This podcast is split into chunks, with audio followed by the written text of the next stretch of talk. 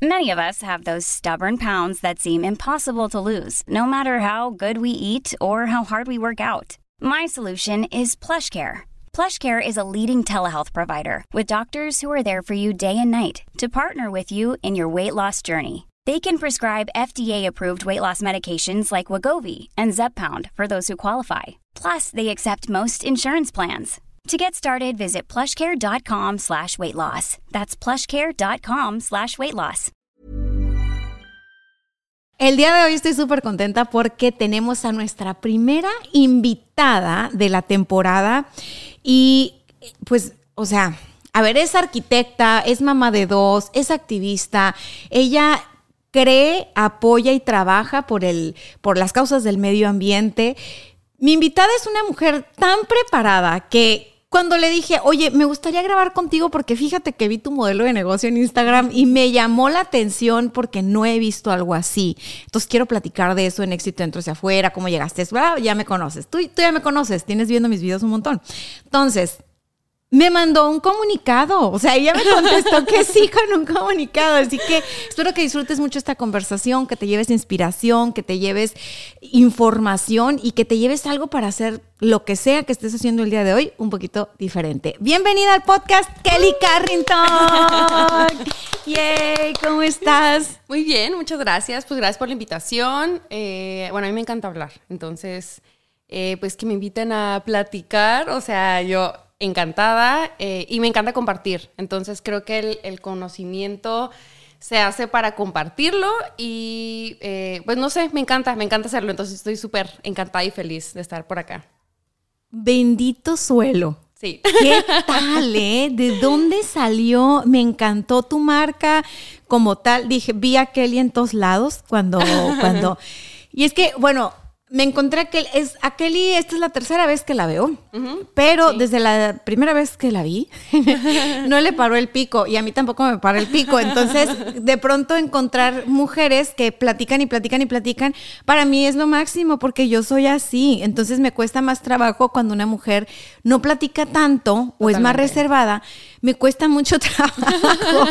Empiezo a hacer yo mi conversación y la conversación de ella. Y entonces sí, se pone rara la ah, cosa, ¿no? Muy raro. Entonces a Kelly me la presentaron en un evento eh, donde había una reunión de mujeres en el restaurante de una amiga de Lupita, que también la van a ver por acá.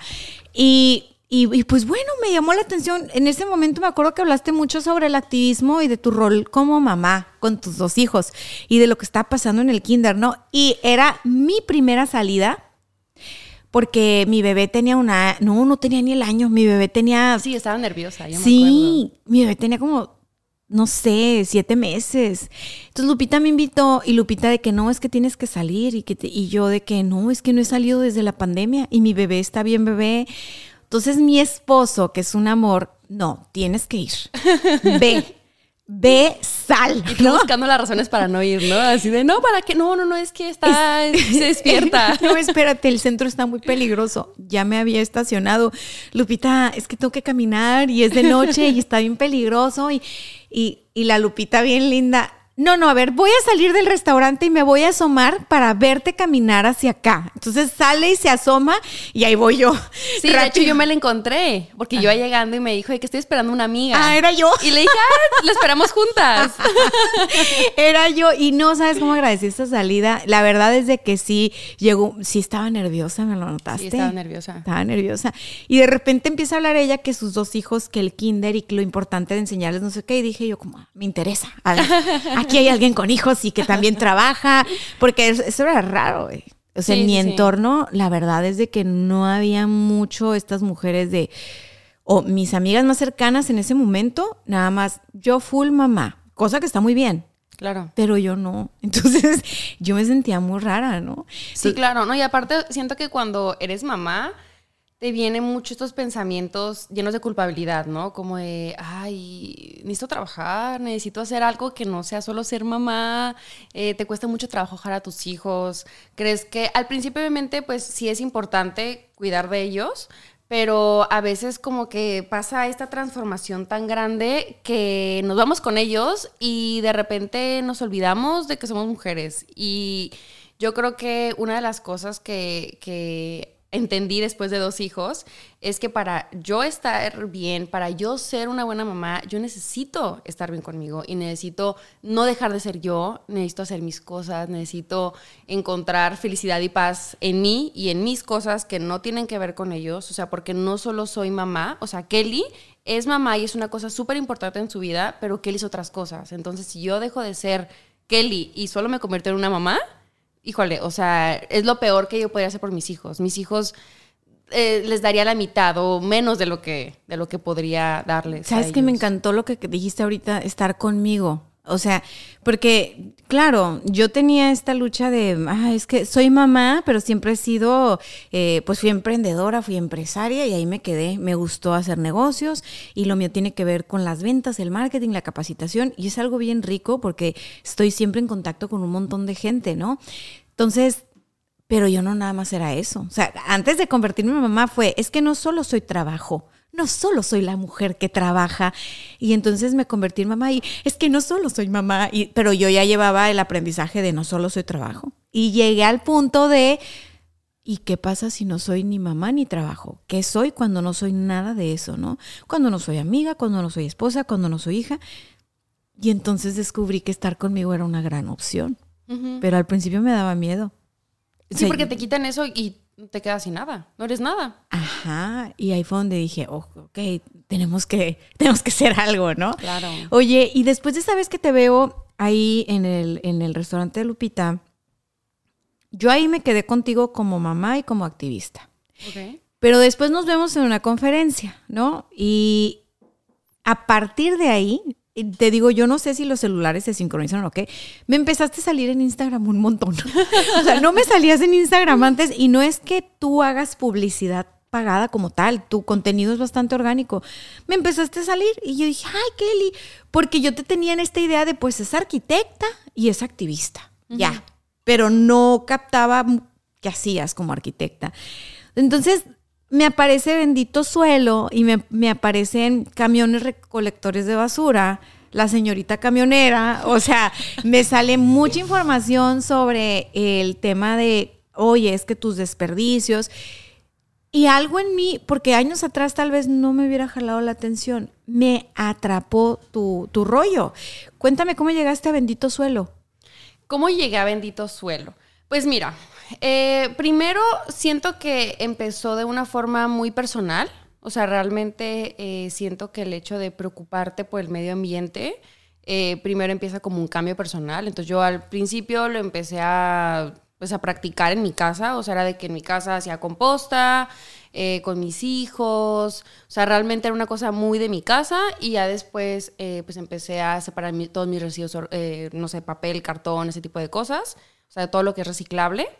Y eh, a mí siempre me encantó el tema de la composta. O sea, yo la primera vez que hice composta, o sea, me quedé choqueada. O sea, realmente la hice y, y, fue así como de una revelación. Sé que suena un poquito exagerado, pero es que realmente eh, fue un poco eso, ¿no? Eh, ¿Cómo funciona la composta? La composta es un es la transformación de residuos orgánicos a tierra fértil. Ok. O sea, ¿cómo funciona esto? Hay diferentes tipos de composta.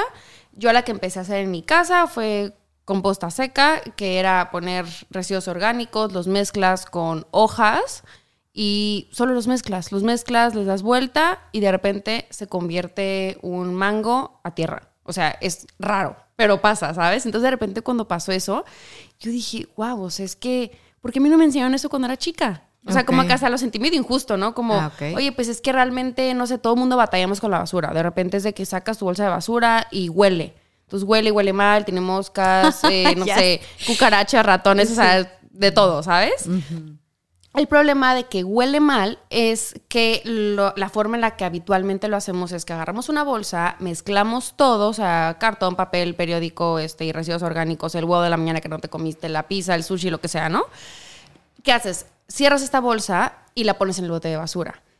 Lo que hace que huela mal es que no hay presencia de oxígeno. Entonces, estos residuos empiezan a fermentar y empiezan a generar malos olores, ¿ok? Ok. Pero cuando lo haces composta, una de las cosas claves e importantes es que haya presencia de oxígeno. Entonces hay presencia de oxígeno, tú vas eh, moviendo la composta periódicamente y se va haciendo. Entonces de repente, eh, cuando pasó este suceso, yo ahí me empecé a clavar mucho en mi casa, lo hacía, yo tengo como cinco años a seis años haciéndolo. Em, y de repente siempre traje como esto, ¿no? En la cabeza de que, ay, me gustaría algún día hacer esto, ¿no? Porque de repente yo veía mucho que, dices que, ¿por qué no implementan esto en las ciudades? O sea, ¿por qué? Sí. Pues porque hay un, o sea, una recolectora y todo lo recolecta y, o sea, es súper fácil hacerlo, ¿por qué no lo hacen?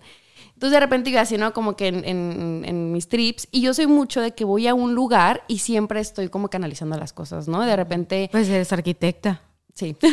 Entonces, o sea, todo el tiempo es de que, ay, ¿y por qué esto no lo hacen diferente? O sea, a mí me encanta siempre imaginar, diseñar y llevar a la acción cosas opciones diferentes para hacer las cosas. O sea, de repente hay muchas cosas que no funcionan en el mundo en el que vivimos y todos lo hacemos así, o sea, como... Por norma, ¿no? nadie se pregunta. Y nadie se cuestiona, o sea, ¿para qué tenemos ahora sí que un cerebro si no lo usamos? Ay, no te pases de lanza. Pero es que, o sea, hay que, hay que, o sea, realmente el cerebro es un músculo. O sea, hay que activarlo.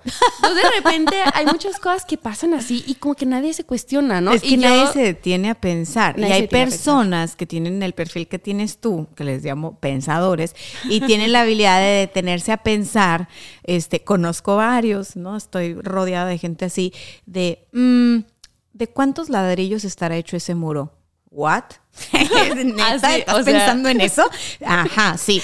O oye, ¿por qué los carros están circulando hacia allá? Sería mejor si abren eso, en, circula acá, entonces desvías el tráfico y bla, bla, bla.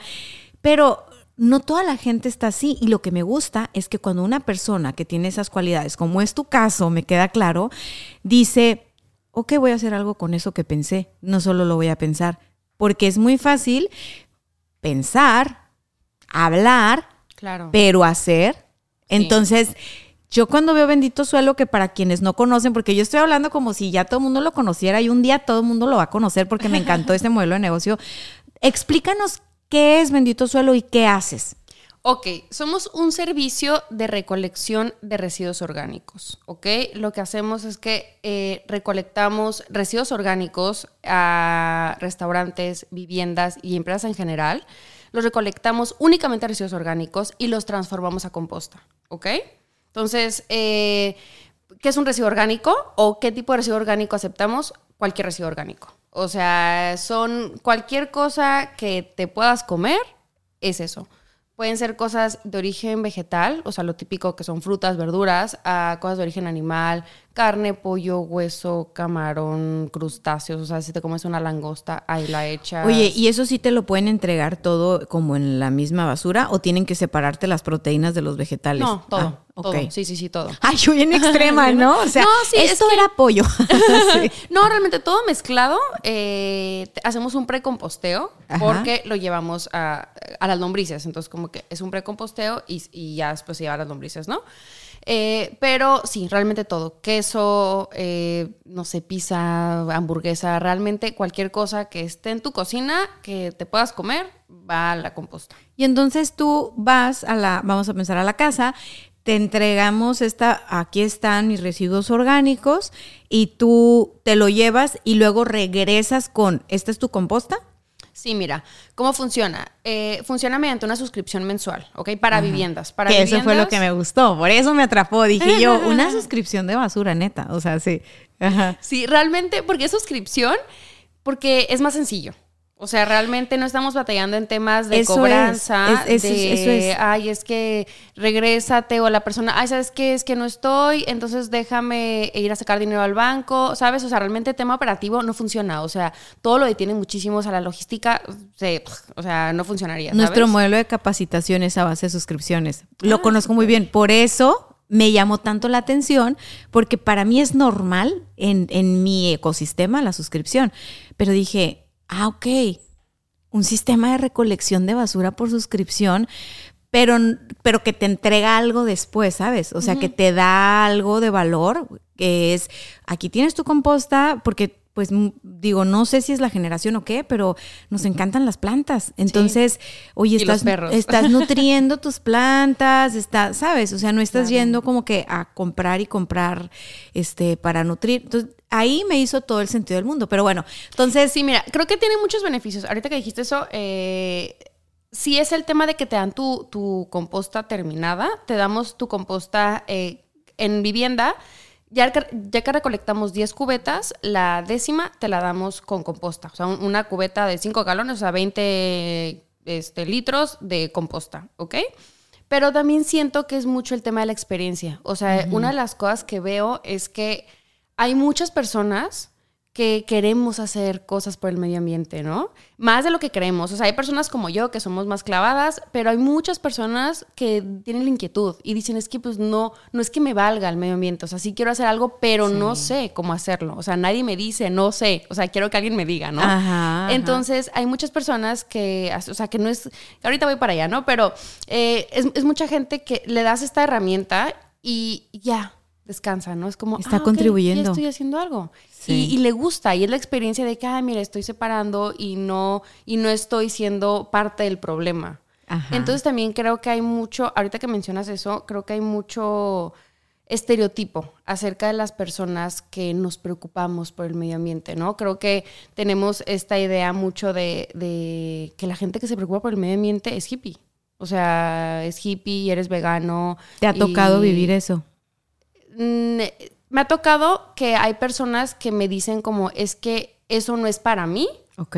Porque yo no soy así. No me identifico como hippie, ¿no? me identifico ah, como hippie. O sea, así me he hecho como que es que yo no me... O sea, eso está bien para la gente que se preocupa. Ah, ok. Así, ¿no? Y yo es que todos nos debemos de preocupar. O sea, siento que, que seguir impulsando este estigma de que la persona que se preocupa por el medio ambiente es eh, de cierta forma o es hippie eh, siento que es como si de repente dijéramos que una persona que se preocupa por su salud anda en pants todo el día, con una banda en la cabeza, con su termo de agua, con una manzana y todo el día come lechuga. ¿Sabes? o sea, te ríes. o sea, porque dices, no manches, claro que no. O sea, una persona que se preocupa por su salud se puede ver de mil formas. Se puede ver con saco, se puede ver hippie, se puede ver, puta, como sea. O sea, no importa. Es que es un tema de conciencia, no es ni siquiera un tema de, no es un tema de, ajá, de cómo te identificas, cuál es tu estilo.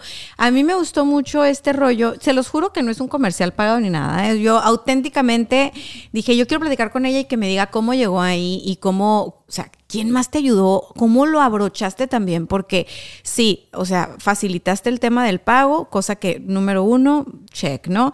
Dos, recoges la basura, que es un problema, ¿sí? En la ciudad en la que estamos es un problema la basura.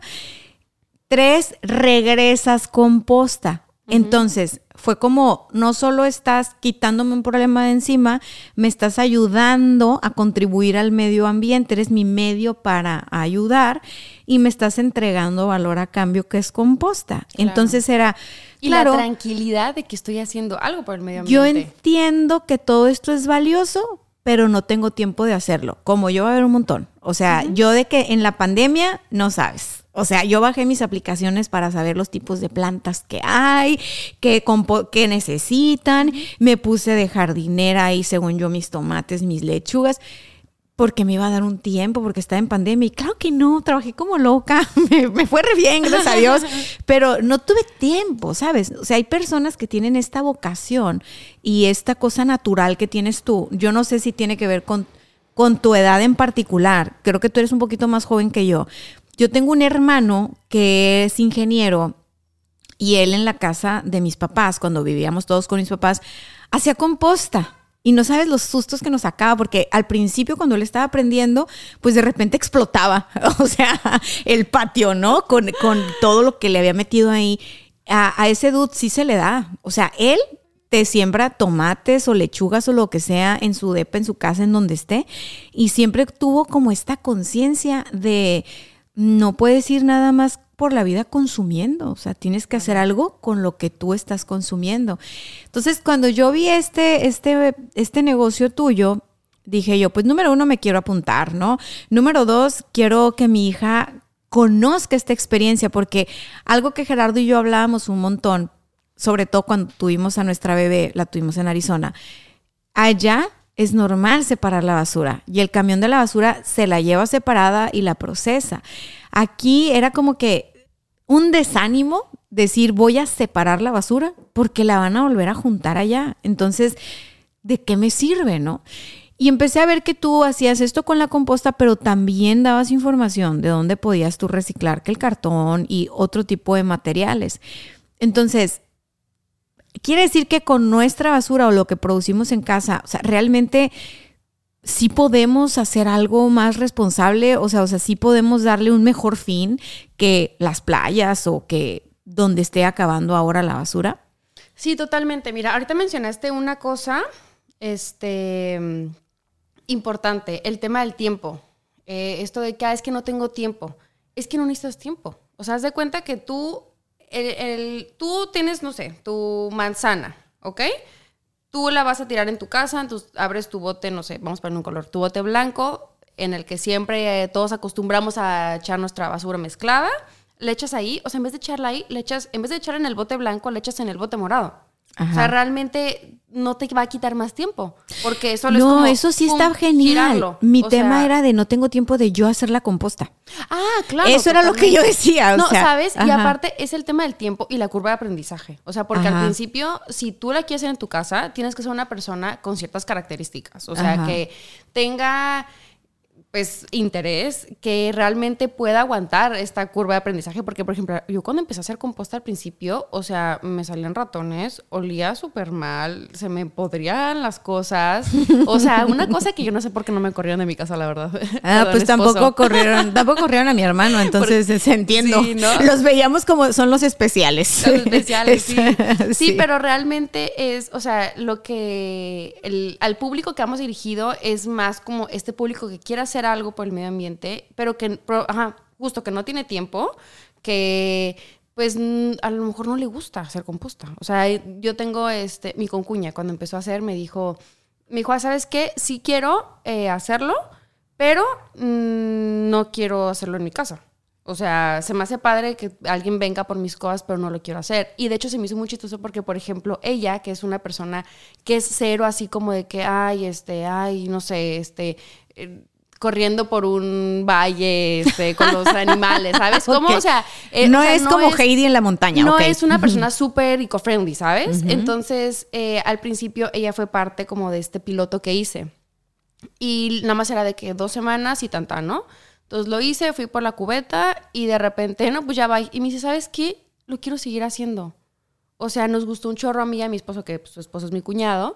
Eh, se nos hizo bien padre, ellos tienen una bebé, tiene un año y medio, entonces de que, ah, es que se nos hace súper padre el hecho de que pues la bebé también pues pueda ver esto, enseñarle pues hacer las cosas como debe de ser, ¿no? Em, entonces dije, o sea, que está padre que una persona que no es, o sea, no necesitas hacer composta, o ser, porque seguramente si eres una persona así, ya haces composta en tu casa incluso, de hecho, tenemos clientes que hacen composta. O sea, gente que dice, es que ah, tengo, hago composta en mi casa, pero se me hace más fácil que alguien más venga por mis residuos, ¿no? Y justo el tema del tiempo, por parte de la suscripción es eso. O sea, son para personas que no tienen, o sea, es súper enfadoso ahorita estar yendo por el tema del tráfico. O sea, vivimos en una ciudad con un chorro de tráfico. Sí. El, los millennials no tenemos efectivo. O sea, tú traes tu tarjeta y, lo que, y donde te acepten tarjeta, ¿no? Eh, también el tema, por ejemplo, vamos por los residuos cada 15 días. Eso también es para que las personas tengan que, o sea, el tema de gestionar como, ah, oye, pasamos a tu casa, también es un tema. Entonces, mientras menos, mientras más fácil sea el cambio de hábito, va a ser muchísimo más fácil que la gente lo haga, ¿no? Hay gente que ni siquiera la vemos, que deja la cubeta fuera de su casa porque pues es seguro dejarla fuera de su casa. Nos salvamos, o sea, es de, hola, bye, te, te entrego tu cubeta limpia porque eso sí, o sea, entregamos una cubeta, la llenan de residuos. Después recolectamos esta cubeta y les entregamos una cubeta limpia.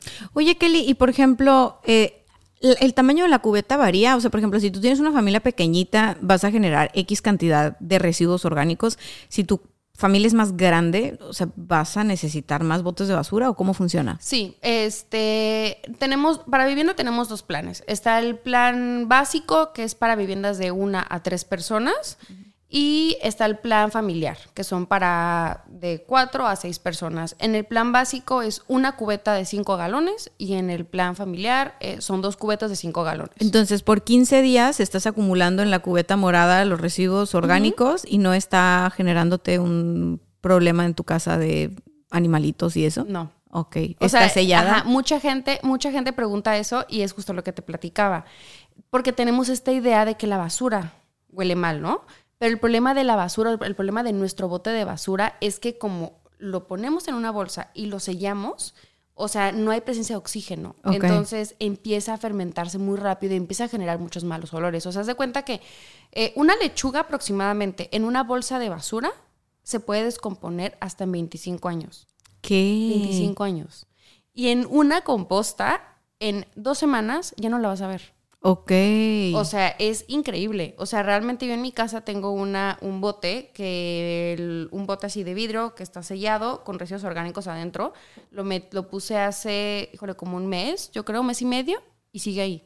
Todo, obviamente, descompuesto, todo derretido, Claro. todo, o sea, que si lo huelo va a ser una bomba de No. olores. Ay, no. Y la composta, por ejemplo, no huele mal. O sea, tú la hueles y huele a tierra, o sea, huele a bosque. Ajá. ajá. Entonces, eh, mucha gente, por ejemplo, me dice el tema de los, de, los olores, ¿no? Le pregunto, oye, ¿cómo te fue? Y me dicen súper bien. O sea, mi bote de basura ya no huele mal. O sea, ya no huele mal, ya no tengo moscas, ya no tengo gusanos. O sea, se redujo a la mitad. O sea, no sé, y mucha gente empieza a pensar, oye, y, ya me han dicho varias personas, eh, yo creo que voy a empezar a reciclar. Porque creo que generamos mucho cartón, creo que generamos mucho plástico. Entonces, como es ya que tu te das, bote- cuenta, te das porque cuenta. estás separando Claro. y dices tú, ¿qué hago con esto? A mí, ¿sabes qué me pasó? Empecé con el rollo de una remodelación en mi casa. Entonces dije yo, no, no, no, no, antes de remodelar, te deshaces de todo lo que está en este espacio, lo regalas, lo donas, lo vendes o a ver qué, ¿no? Y revisa todo lo que está en buen estado y lo que no, tienes que, o sea, ver qué onda, ¿no? Pues porque tenía ahí una lavadora que ya no íbamos a usar porque nos daba mucho problema y podía servirle a alguien que supiera arreglar lavadoras, pero no tengo tiempo, no es mi caso, ¿no? Entonces la pusimos en el patio y nos abarca mucho. Entonces después en esa lavadora se empiezan a poner las cajas de cartón de lo que vas comprando y lo que tú quieras. Y yo salí porque iba a venir la arquitecta a medir y no sé qué. Y yo dije, no puede ser la cantidad de basura que podemos generar en un periodo de tiempo tan chiquito. Este, y, y, y tú dices, no es que estén comprando las cosas, o sea, no, no, es el básico de cada semana, ¿no? O sea, es, es una cantidad exagerada de empaques y de cosas que dices, ¿y dónde las tiro? ¿Dónde las guardo? ¿Dónde las qué hago? ¿No? Entonces hablé con mi hermano y, me dice, no, mira, hay unos cuates a los que les puedes vender tu lavadora porque ellos la van a, a se van a quedar con el metal, porque no. Y yo, ¿es en serio que puedo vender esto si ya no sirve? No, claro que sí, me pasó números, ¿no? Oye, tú este cartón que no sé qué, ah, no, mira, está este lugar que no sé qué. Pero, o sea, yo sin mi hermano no doy con esa información así y estuviera más bien pensando a quién le voy a pagar para que venga a recoger este cochinero. Sí. Entonces es mucha falta de información. Y creo yo, ahorita que estoy viendo tu paso uno, paso dos, paso tres, paso cuatro, que dice uno, te suscribes, dos, te damos un kit, tres, pasamos por tus residuos, cuatro, los transformamos en composta. Me parece que es un proceso sumamente educativo y, y que es bueno, no importa la edad que tengamos o la posición en la que estemos, porque el cambio climático es un tema horrible, o sea, lo estamos viviendo, por mucho tiempo se estuvo negando, no pasa nada, no pasa nada. Señores, lo estamos viviendo, o sea, lo estamos viviendo, no es que ahí viene el problema, no, estamos en el problema. Y cuando te conviertes en mamá y tienes niña y, y tú dices, ¿qué le voy a dejar? O sea. ¿cómo le va a hacer? ¿Va a tener agua o no va a tener agua? Y todo porque por muchos años los adultos que tomaban decisiones decidieron no ver el elefante rosa en la habitación, es más, decidieron negarlo y decir, ay, no, es que son problemas de white cans, ¿no? O sea, son problemas para privilegiados. Solo la gente privilegiada piensa en eso. Quiero saber tu punto de vista, porque en ese sentido supongo que te han dicho también, ay, no, Kelly, pues es que eso es para gente de lana nada más. Pues mira, respondiendo justo esa pregunta, siento que, eh, pues mira, vivimos en, un, vivimos en un país en el que hay muchísimas desigualdades, donde hay muchas faltas de oportunidad, donde tenemos una jornada laboral excesivamente compleja, donde tenemos un transporte deficiente, donde hay un tema de gentrificación muy complicado, donde las personas tienen que viajar hasta dos horas para llegar a su trabajo de ida y luego dos horas de regreso. O sea, es, fuerte, o sea, realmente eh, la problemática. Y sí creo que ese tipo de personas probablemente no se van a sentar a pensar, ay, está, a ver, ay, el cambio climático, ¿no? O sea, después de todos mis problemas, eh, no me alcanza para, no sé, apenas si me alcanza para pagar las cosas de básicas, renta, lo que sea, tengo que viajar tres horas, cuatro horas para, en, el día, ¿no? En tráfico, el transporte público no sirve, todo esto que, que comenté anteriormente, probablemente no se van a sentar a pensar esto.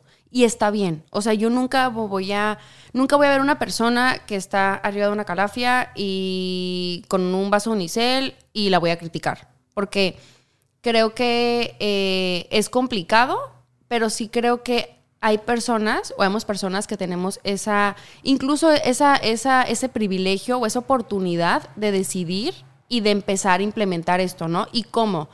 Eh, por ejemplo, a través de las empresas. Si tú tienes una cafetería, tienes que, o sea, a lo mejor la gente no te va a exigir, bueno, que ahorita voy para allá, ¿no? Pero tú tienes una responsabilidad grande como líder, o sea, de comunicar, de usar esa herramienta para, para, hacer que al menos las cosas en tu contexto cambien. ¿Tienes una cafetería? Ok, va, vamos a hacer dos modalidades. Y por ejemplo, voy a mencionar un caso de éxito que me gusta bastante, de hecho es mi cafetería favorita por eso, que es el Silvestre.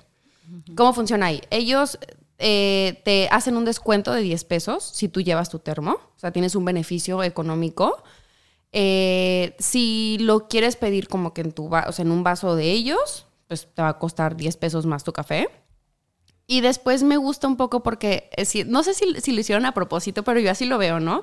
Tienen una barrita en medio donde cuando lo pides para llevar con tu, o sea, con tu, con, pues con, tu, con, el, con el vaso, te dicen como que, ah, ok, toma asiento ahí. Entonces siento que esto así como si te medio pusieran como las orejas de burro, ¿sabes? Ah. Yo así lo siento, ¿sabes? Yo así lo siento, yo no sé. Saludos al Paco Gudiño, Paco Gudiño de Silvestre. Tienes que decirnos si fue pensado o no, ese de siéntate ahí en la esquina por pedir ese vaso. Pero yo así lo siento, porque aparte es como una mesa más alta, entonces están todas las mesas alrededor y tú quedas en medio. No sé, ¿sabes? Yo así lo siento. Está muy sospechoso, ¿no? Está, así de, Es la mesa de pensar. Es la mesa de pensar. Eh, no sé si así fue, pero si sí fue, bravo. Oye, ¿sabes qué? No sabía eso de que te descuentan 10 pesos por llevar tu termo. Sí. Es un gran incentivo, ¿eh? Y hacen mucha promoción. O sea, si tú ves, por ejemplo, en, sus t-shirts, ponen de que eh, más café, menos basura.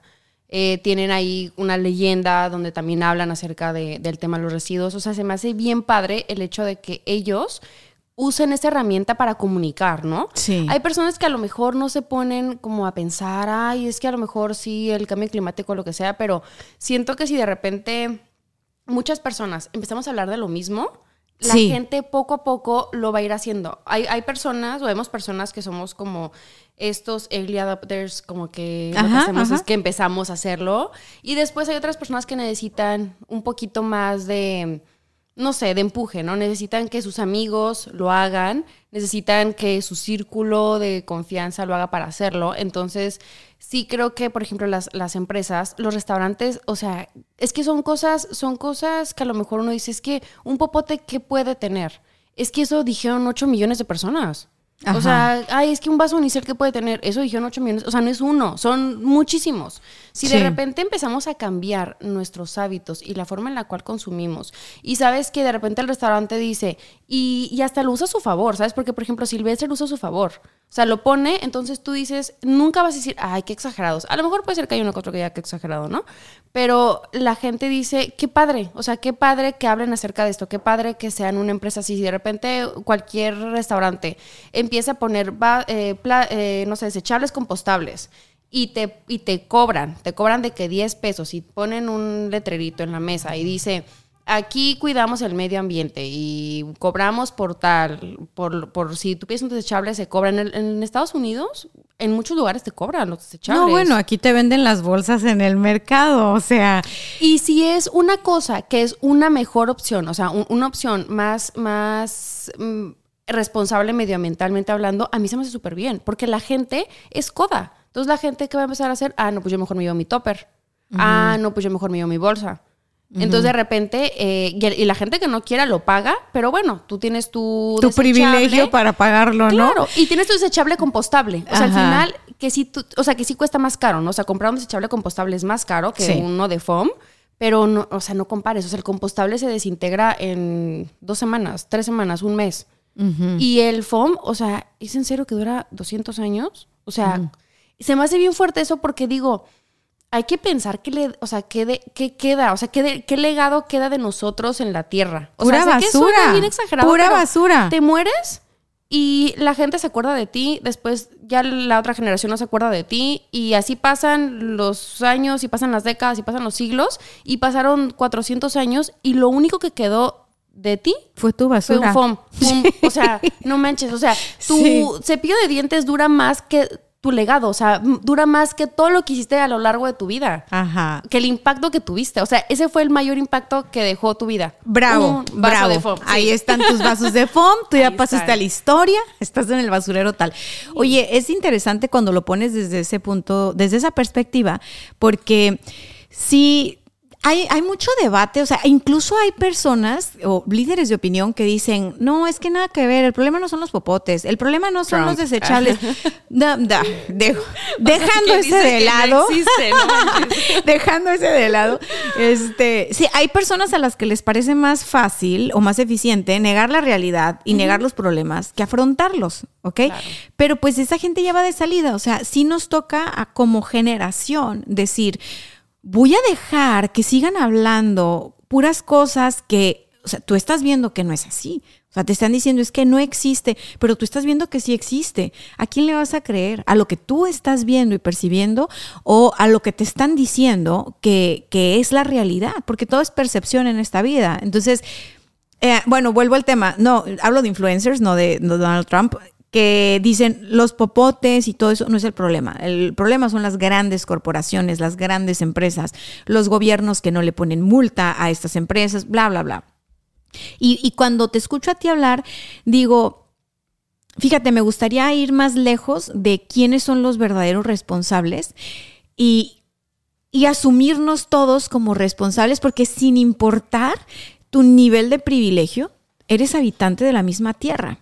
O sea, sin importar qué te llevó a elegir el vaso de foam y no tener tiempo de elegir otra cosa porque tu energía no te da para más, porque tu contexto eh, es así. Sí nos podemos asumir todos como habitantes de la misma tierra y en la medida de nuestras circunstancias, si tratamos a la tierra como nuestra casa, eh, híjole, sería bien diferente la forma en la que tomamos decisiones, porque no es simplemente decir, bueno, pues voy a compostar mis residuos orgánicos. También es, voy a comprar aquí o voy a comprar allá. Eh, voy a seguir consumiendo estas marcas o voy a empezar a consumir otras.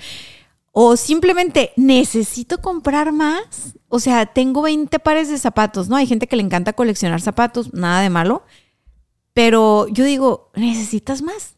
O sea, si necesitas más real, necesitas más, necesitas más ropa. O sea, sí tendemos a acumular y a consumir sin importar cuánta lana tengamos. O sea, a veces vamos llenando vacíos por ahí. Hay gente que dice, o cómo te explicas el fenómeno de los iPhone. O sea, hay gente que no puede pagar un iPhone y lo tiene. Entonces, yo no creo que el privilegio aplica para unas cosas sí y para otras no.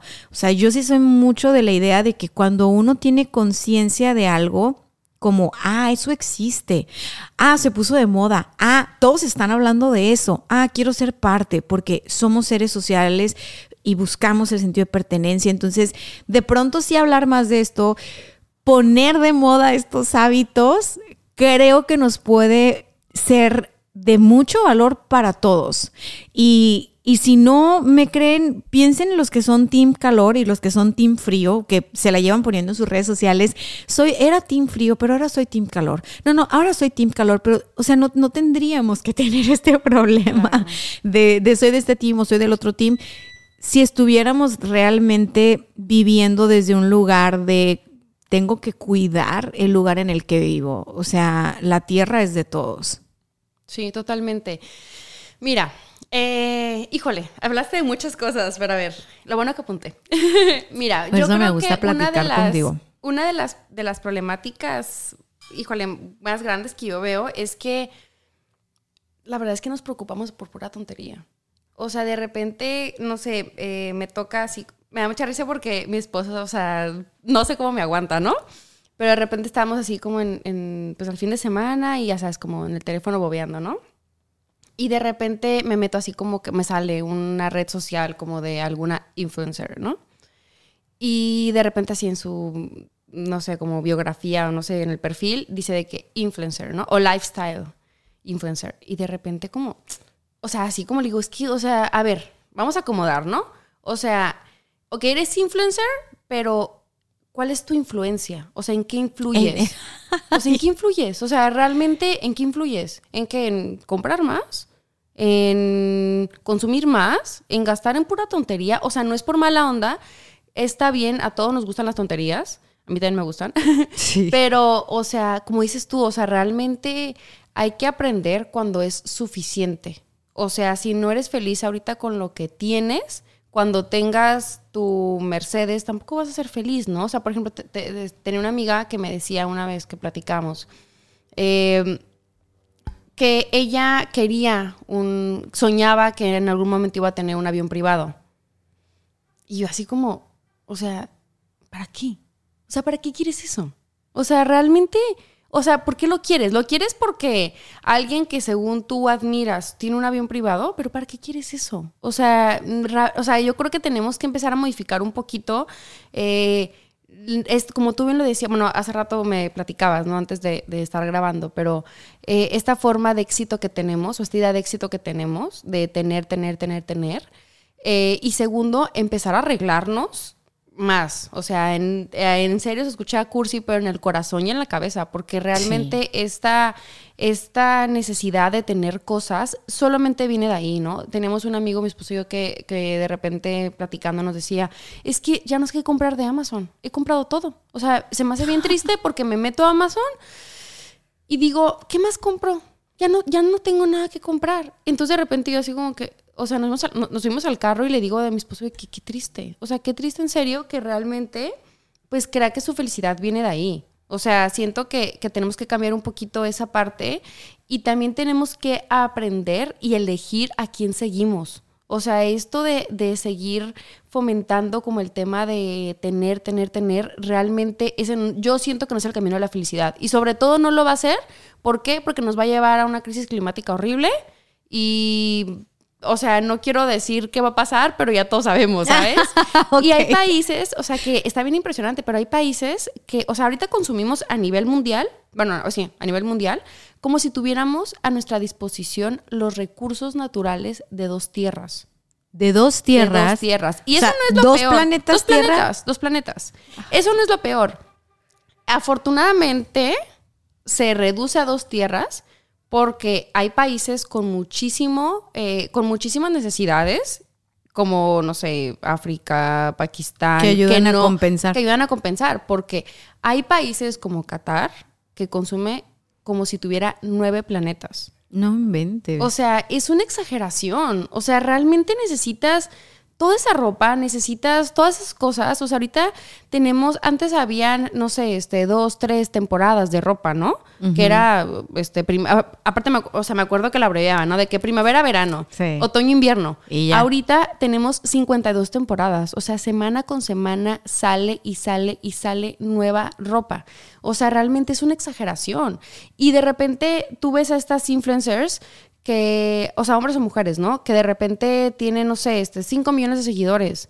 Y a lo único que te hacen que hagas es a consumir, a comprar, a tener un lifestyle que o sea, eso, ¿quién lo, quién lo, quién lo define, no? Porque ponen de que lifestyle influencer. Entonces, de repente, yo le digo a mi esposo, es que te ponen como si solamente hubiera un tipo de lifestyle.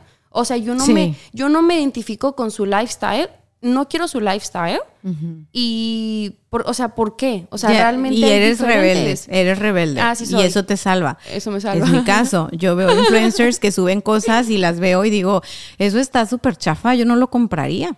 O sea, eso yo no lo compraría. Pero el problema es de que 5 millones de personas sí lo compran. O sea, toda la gente que lo sigue sí lo compran. O sea, de repente ponen, justo en la mañana me salió un, TikTok de algo de, una chica que no sé si has visto, que ella eh, compró un, bueno, dice que, está, que, estaba como en, tenía un problema debía muchísimo dinero y de repente encontró un libro de los ochentas que hablaba como de finanzas, ¿no?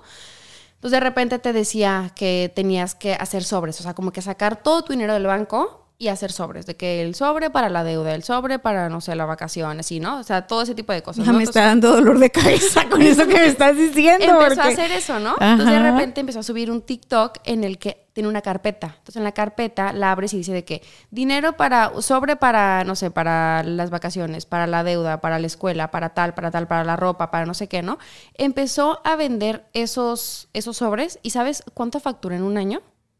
O sea, de hacer sobres, de, de esa carpeta con sobres, 950 mil dólares. Ok. O sea, ok, pues qué padre por ella, felicidades. Pero no manches, o sea, es una carpeta que la gente compró que es basura. O sea, tú puedes, si quieres hacer eso, o sea, es que es realidad. O sea, sí, sí, sí, sí. O sea, puedes usar de esos, ya sabes, de los sobres blancos que te dan de que no se el recibo del tel, ¿no? Ajá. O sea, lo abres y ya lo usas, ¿sabes? o sea, no necesitas tener, o sea, comprar una carpeta para un sobre, pero es que en serio es una exageración, o sea, está, las redes sociales están llenas de cosas que tienes que comprar y la gente lo compra. Y, y en serio, o sea, es un poder de influencia bien grande y yo siento que es importante usar ese poder de influencia que todos tenemos. Todos tenemos un poder de influencia bien grande, pero hay que confiar en él, hay que creérnoslo y hay que usarlo para cosas positivas. Estoy de acuerdo. O sea, eso de solamente empezar como a, únicamente como que influenciar de manera negativa está, fuerte, ¿no? Y por ejemplo, ahorita se le da mucha importancia al tema de comunicar redes sociales y tu vida, ¿no? Entonces de repente... Eh, me impresiona mucho cómo la gente prefiere ir a, una cafetería, pedir su vaso, pues en su, el vaso pues, de, de, papel, que ese papel, el problema es como tiene un, laminado para que no se derramen los líquidos, pues no se puede compostar, ¿no? Su ah, tapita De, pues, de plástico que dura 200 años en el planeta. Eh, y después, eh, lo, o sea, como que es más importante para ellos agarrarlo, que venga, no sé, este, Starbucks, que venga el café al que fueron, tomar la foto. O sea, hacen eso para que nada más la gente como que sepa que fue Starbucks y que le dé swipe, porque a la gente no le importa. ¿Sabes? O sea, que fue hasta... Pero no saben que a la gente no le importa, o sea, tienen la, esperanza de que sí. Tiene que ver un montón con los símbolos y las personas estamos como, te digo, somos seres sociables, buscamos el sentido de pertenencia, buscamos la aprobación y la, validación, no importa la edad que tengas. Entre más trabajado estás, entre más vas a terapia, entre más te conoces, entre más vas abrazando tus sombras, tus, tus, tus cicatrices, todo lo que eres tú, yo creo que más te vas liberando de esta necesidad de comprar para pertenecer, que me parece que es algo sumamente adolescente y es válido cuando estás en la adolescencia, pero ya tenemos adolescentes de 40 años que no se quieren hacer responsables. A mí lo que me, me, gusta mucho escucharte hablar porque parece más sencillo eh, de, de lo que...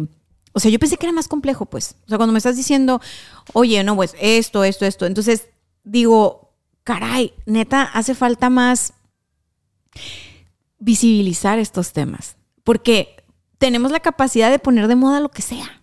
O sea, hoy por hoy tú tienes las redes sociales y más allá de que lograste crear un modelo de negocio de algo que te apasiona, que es, de lo que te quiero felicitar, porque era como, ok, yo lo hago para mí, este, me gusta, eh, no sé qué, no sé qué, pero lo convertiste en un modelo de negocio que tiene un impacto positivo de manera colectiva. Es eso para mí lo relevante. O sea, al final del día, pues, ajá, todos a lo mejor nos vamos a ir de este planeta solo dejando nuestros vasos de foam, ¿no? Ojalá que no, dejando cepillos.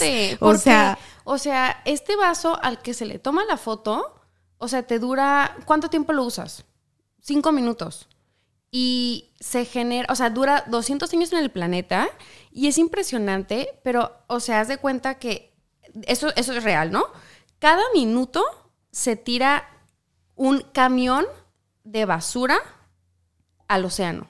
Cada minuto, cada minuto. O sea, ahorita llevamos, no sé. Sí, este, sí, estamos platicando desde hace 48 minutos, van ya 48, camiones. camiones. O sea, realmente tenemos que empezar a pensar un poquito más en eso. O sea, sí, está bonito el vaso. Ay, o sea, gracias a Starbucks. Esta temporada le echó ganas en su nuevo diseño y dice tu nombre. Está padre, pero, o sea, no manches. O sea, realmente ese, ese, ese vaso y eh, porque la gente, ah, es que pues es un vaso que tiene. Sí, como digo, lo dijeron 8 millones de personas. Oye, Y es un la hábito. alternativa al, al vaso de que tiene laminado y todo eso, ¿cuál sería? Pues tu termo. ¿Y tu termo, que sea un termo de qué tipo? ¿Cualquier termo? Pues mira, yo, eh, yo, si ya te quieres poner como que, pues, cool, un termo de acero inoxidable. ¿Por qué? Porque se puede, se puede reciclar. O sea, Ah, ya no, este termo ya no lo quiero, lo llevo a reciclar. Ok. ¿Cuál es la ventaja de reciclar? La ventaja de reciclar, porque mucha gente dice, como hace rato decías, no, ay, es que pues mucha gente dice que reciclar no sirve, que no sé qué hablar, ¿no? O sea, que es, es un tema de las grandes empresas. Evidentemente sí, las grandes empresas tienen un impacto ambiental súper grande, pero aquí hay, aquí hay varias cosas. Las grandes empresas, ellos lo que quieren es ganar dinero. Punto. Su finalidad es esa. Y tenemos que entender que el mercado lo definimos nosotros. Hay dos ejemplos que me encantan.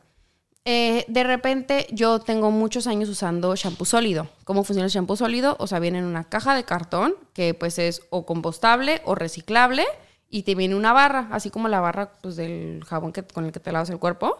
Entonces te lavas el, pues, el cabello con eso y ya, o sea, realmente tiene muchas ventajas. ¿Por qué? Porque es un jabón más concentrado, porque viene en un, empaque, eh, en un empaque que puede ser compostable o reciclable, o si lo dejas ahí, pues se va, o sea, no va a tener un impacto ambiental porque no va a durar 200 años como la botella de shampoo, que sí dura un chorro si no la reciclas.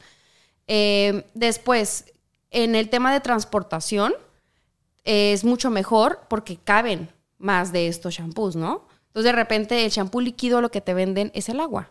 O sea, es el mismo shampoo sólido que te están vendiendo, nada más que ellos ya lo diluyen, le echan agüita, te lo ponen en una botella super fancy y te la cobran, no sé, cara, ¿no? El punto es de que yo ya tengo muchos años usando shampoo sólido y de repente me, me da la sorpresa de que Garnier, que es una empresa internacional, sacó un shampoo sólido, ¿no? Entonces de repente, ¿qué pasó con Garnier? Seguro dijo, a ver, aquí hay un mercado que yo no estoy atendiendo, que está creciendo y que va a seguir creciendo y yo no me quiero perder de eso. Porque Totalmente. yo quiero seguir ganando dinero, porque mi finalidad es ganar dinero. A Garnier no le importa si vende shampoo en botella, si vende shampoo sólido, si vende shampoo como sea. Garnier quiere ganar dinero. Garnier quiere vender shampoos. Punto. Ya, sí. Entonces está haciendo eso. Pero ahí qué pasó? Que las personas como yo, que el mercado, que este mercado empezó a comprar más este tipo de shampoo y Garnier dijo, "Ah, ah, a mí yo no me quedo sin clientes, ¿no? Y pasa lo mismo con Colgate. ¿Qué, empe- qué empezó a pasar? De repente mucha gente empezamos a usar eh, cepillos de bambú. Sí. Entonces, ¿qué hacíamos? Los comprábamos, pues, no sé, como que con, en colectivos o en Amazon o así, ¿no? Entonces, de repente, igual, Colgate dijo, a ver, hay un mercado que yo no estoy atendiendo, que es el de, el de los cepillos de bambú, y empezó a sacar. Tú ahorita vas a Calimax y encuentras sus shampoos de plástico y su shampoo de bambú. Ahorita, Su o sea, cepillo de dientes. Ah, su cepillo de... de que- ah, Dijiste su champú de plástico Ay, y su champú de mal. bambú. Siempre hago y eso, dije yo, no he visto champú de bambú, pero qué interesante Sí, sería. perdón, su shampoo de bambú. Digo, oh, que la canción. Su cepillo de bambú. Ajá. Entonces, ahorita de repente sí vas y ves más, o sea, el anaquel de, de los cepillos de plástico es mucho más grande porque seguimos comprando cepillos de plástico. Por si de repente un día todos, o sea, que sería un día ideal, ¿no? Todos nos pusiéramos de acuerdo y dijéramos, ¿sabes qué? Ya no vamos a comprar ni un cepillo de plástico. Te aseguro que Colgate lo descontinúa. Porque va a decir, no, pues yo quiero vender. O sea, a mí no me importa, a, a Colgate no le importa si vende su cepillo de bambú o su cepillo de plástico. Sí, el poder del consumidor es enorme. Es muy grande. Y no lo entendemos. O sea, realmente no lo entendemos y seguimos diciendo, ay, pues es que las empresas, ay, es que el gobierno, pues es que, mira, el gobierno tenemos el gobierno que merecemos. Entonces, pues tampoco no hay que ponernos ahí como que a, a fantasear teniendo otro gobierno porque nunca vamos a tener, o sea, realmente en México, y es bien triste lo que voy a decir, ¿no? Porque a mí me entristece y yo soy, yo siempre digo como las cosas así, o sea, las señalo, pero siempre también soy muy propositiva, ¿no? Somos norteñas, tú date. Entonces, eh, siento que, que. Ay, se me fue la idea, perdón. El gobierno. Cosa triste, estoy a punto. Ah, yo, gobierno. lagrimita Sí, Remy en lagrimita. 3, 2, 1. A ver, el gobierno. Sí, el gobierno, eh, o sea, realmente estamos más cercanos de ser este, Bangladesh que ser Canadá. O sea, nuestra forma en la cual vivimos y manejamos los residuos no está canadiense. O sea, no, o sea, realmente, mm, o sea, en, en nuestra casa no lo hacemos. Por ejemplo, tengo una clienta que ella es de Costa Rica, ¿ok? Me encanta ella porque ella es una persona, es una persona normal como yo. O sea, digo, yo realmente soy una persona, tengo dos hijos, tengo un esposo, tengo una familia súper tradicional, eh, no soy hippie y me encanta el medio ambiente, ¿sabes? Y realmente mis hijos no sufren, ni son veganos, ni nada. O sea, mi esposo no es vegano. O sea, ¿sabes? Como realmente tenemos, somos muy normales y eso para mí es muy importante en transmitir que puedes ser responsable con el medio ambiente siendo una persona normal. No tienes que transformarte a otra cosa. Entonces, esta chica es de Costa Rica y, bueno, en Costa Rica, no sé si sepas, pero allá tienen un manejo de residuos importante. O sea, es, es, es impactante, pero hace que ellos pasan por tu basura y de repente, no sé, el martes pasa la basura general y de repente el, el jueves pasan todos los reciclables, ¿no? Y, el, y- y la composta. Entonces la gente separa su composta, bueno, sus residuos orgánicos y separa sus reciclables y sale. Así como aquí es donde que si pasara, así tal cual. Entonces de repente ella llegó aquí a Tijuana y cuando me encontró, bueno, encontró las redes sociales, me dijo de que estoy súper feliz porque yo, o sea, a mí se me hizo súper impactante llegar a México y darme cuenta que ustedes no reciclan nada. O sea, aquí todo se va a la basura. Entonces, para ella era Sí. así como súper impactante el hecho de que, o sea, pues, o sea, yo estoy acostumbrada a algo y de repente llega un país en el que la gente no hace esto. Entonces, eh, no funciona, o sea, el, eh, muchas cosas en México porque le echamos la culpa al gobierno, pero realmente el gobierno es una extensión de nosotros. Claro. Entonces, no podemos, no, ¿de qué sirve que de repente el gobierno nos diga, ah, ¿saben qué? A partir de hoy ya van a separar sus residuos? Te aseguro que la gente no lo va a hacer. No, no, no, no. Van a o sea, decir, va no, a ser un eh, super bla, pro- bla, ah, y ahora sí. está cosa que se les ocurre y que no sé qué. Entonces realmente tenemos que, que empezar a confiar en, en eso. O sea, en, en el poder que tenemos sobre el mercado, sobre el gobierno. El gobierno también hace lo que queramos nosotros. O sea, nuestro país, o sea, por ejemplo, hay mucha gente que se, que yo siempre he dicho que si no eres parte de la solución, eres parte del problema. Punto, no hay más. O sea, no tener una postura también es tener una postura. Eh, siento Claro. que nuestro país, por todo este tema como de la religión que tenemos muy, como muy arraigada, tenemos a, pues, como que nos cuesta mucho trabajo ser rebeldes, ¿no? Y las personas que, que levantamos la voz somos mal vistas. O sea, incomodamos. Siempre, siempre. O Sí, sea, y- no, sí, es que sí, No, realmente. sí. O sea, es, es, es feo, pero es, es la verdad. O sea, Con todo y que tengas una religión, ¿eh? con todo- no, no, no, si me refiero como eso permea. Ah, o sea, sí. eso de- permea en la sociedad. Aunque no tengas una religión, permea en la sociedad porque son, al final son principios que de cierta forma pues vamos llevando, ¿no? Entonces, eh, yo creo que necesitamos a personas más incómodas. Yo no sé si afortunado o desafortunadamente, pero yo soy la persona incómoda. O sea, y es cansado. A veces sí es cansado porque es como ir en contra de la corriente, ¿no? De repente, eh, yo siento que no te puedes quejar del gobierno si al final pues vas y das como, o sea, te para el policía y das como una, una mochada, ¿no? O sea, por ejemplo, me da mucha risa porque el otro día mi esposo me contó que lo pararon, en, un policía lo paró. Eh, creo que, no me acuerdo por qué lo paró, creo que iba a exceso de velocidad. El punto es de que le dice al policía, este, como que le dice, hey, ¿qué onda? Pues acá, ¿no? Ya, vamos a arreglarnos acá. Sí, acá, ¿no? Y le dice a mi esposo, ¿sabe qué, Poli? La verdad, híjole, una disculpa, pero yo soy anti-mochadas. Y le dice, ah, ok, entonces eres pro multas. Y él como que, pues, si lo quiere ver así, está bien, pero mm, póngame la multa.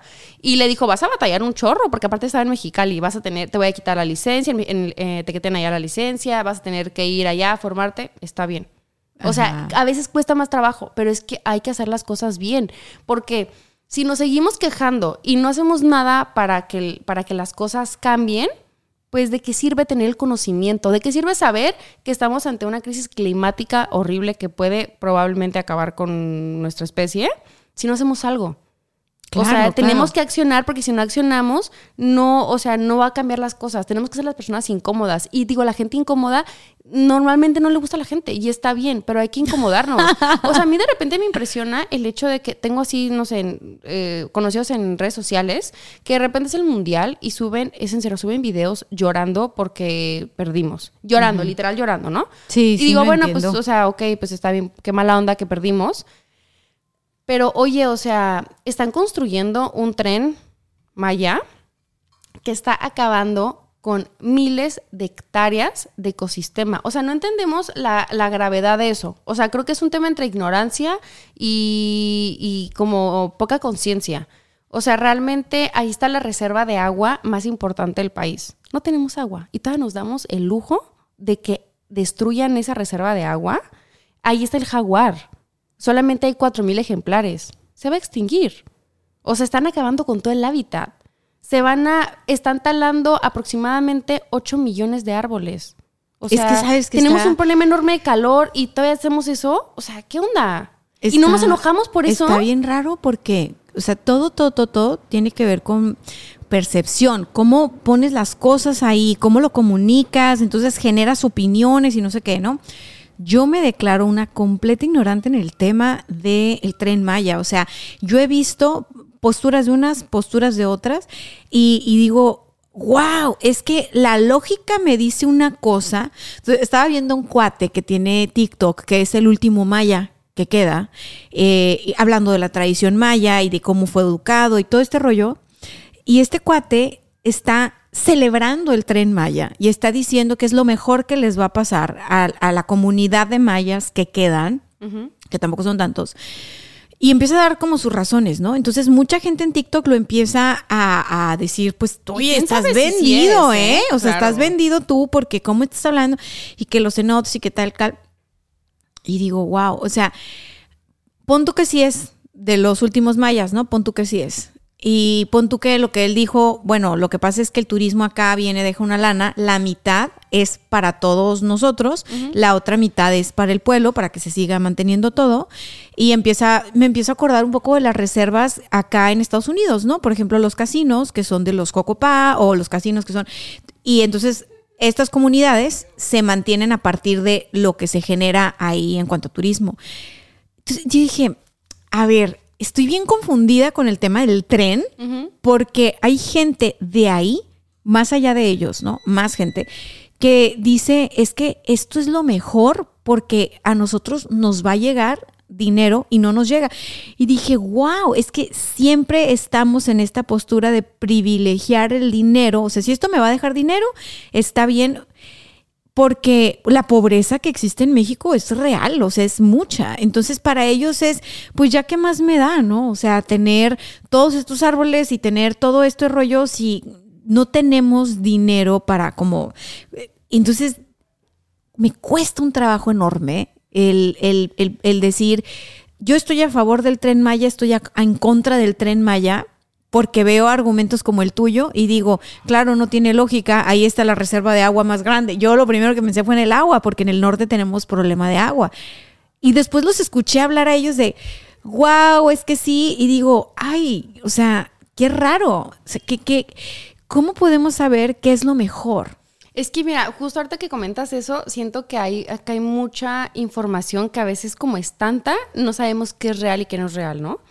Eh, no sé, ahorita que me dices como el tema de, de esta comunidad, hay muchas personas que están en contra, o sea, hay mucho activismo de personas ahí que están en contra del tren Maya, incluso han habido muchas desapariciones, porque no sé si sepas, pero el- la segunda, no, no quiero decir profesión, pero la segunda, eh, pues vamos a ponerle profesión, ¿no? Más peligrosa en México es ser activista.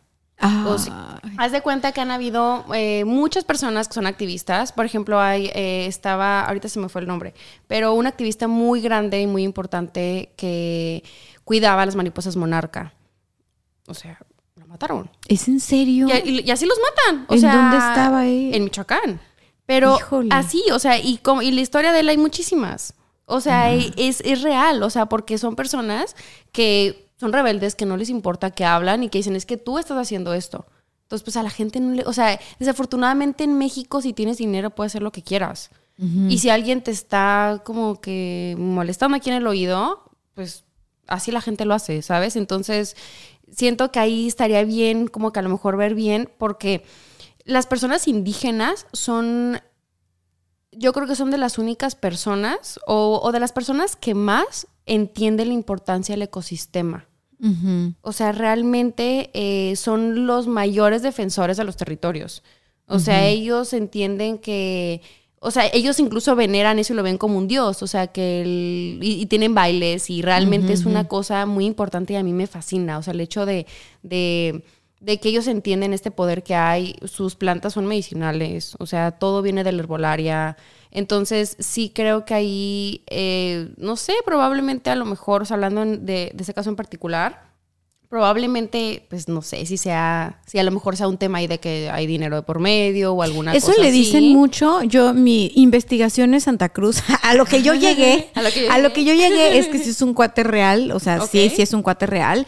Y pues está hablando desde su anhelo y desde su perspectiva, desde, ajá, desde lo que desea, ¿no? O sea, desde lo que y, y- y tampoco lo juzgo. Digo, bueno, o sea, si tú estás en este contexto donde vienen y te dicen que eso va a ser mucho mejor para ustedes y tal, pues ta- también siento yo que está esta parte inocente de creer que sí va a ser mejor.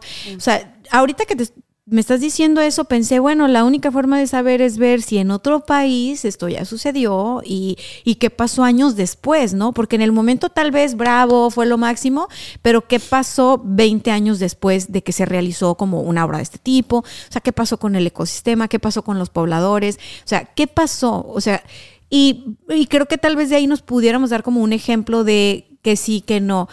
Como que... Pero eh, también sabes que, ahorita que antes de que se vaya la idea, siento que también tomar como referencia otro país, por ejemplo, eh, los Estados Unidos, siento que es muy complicado porque allá tienen más regulaciones. O sea, ya dicen, a ver, vamos a hacer esto y se hace esto.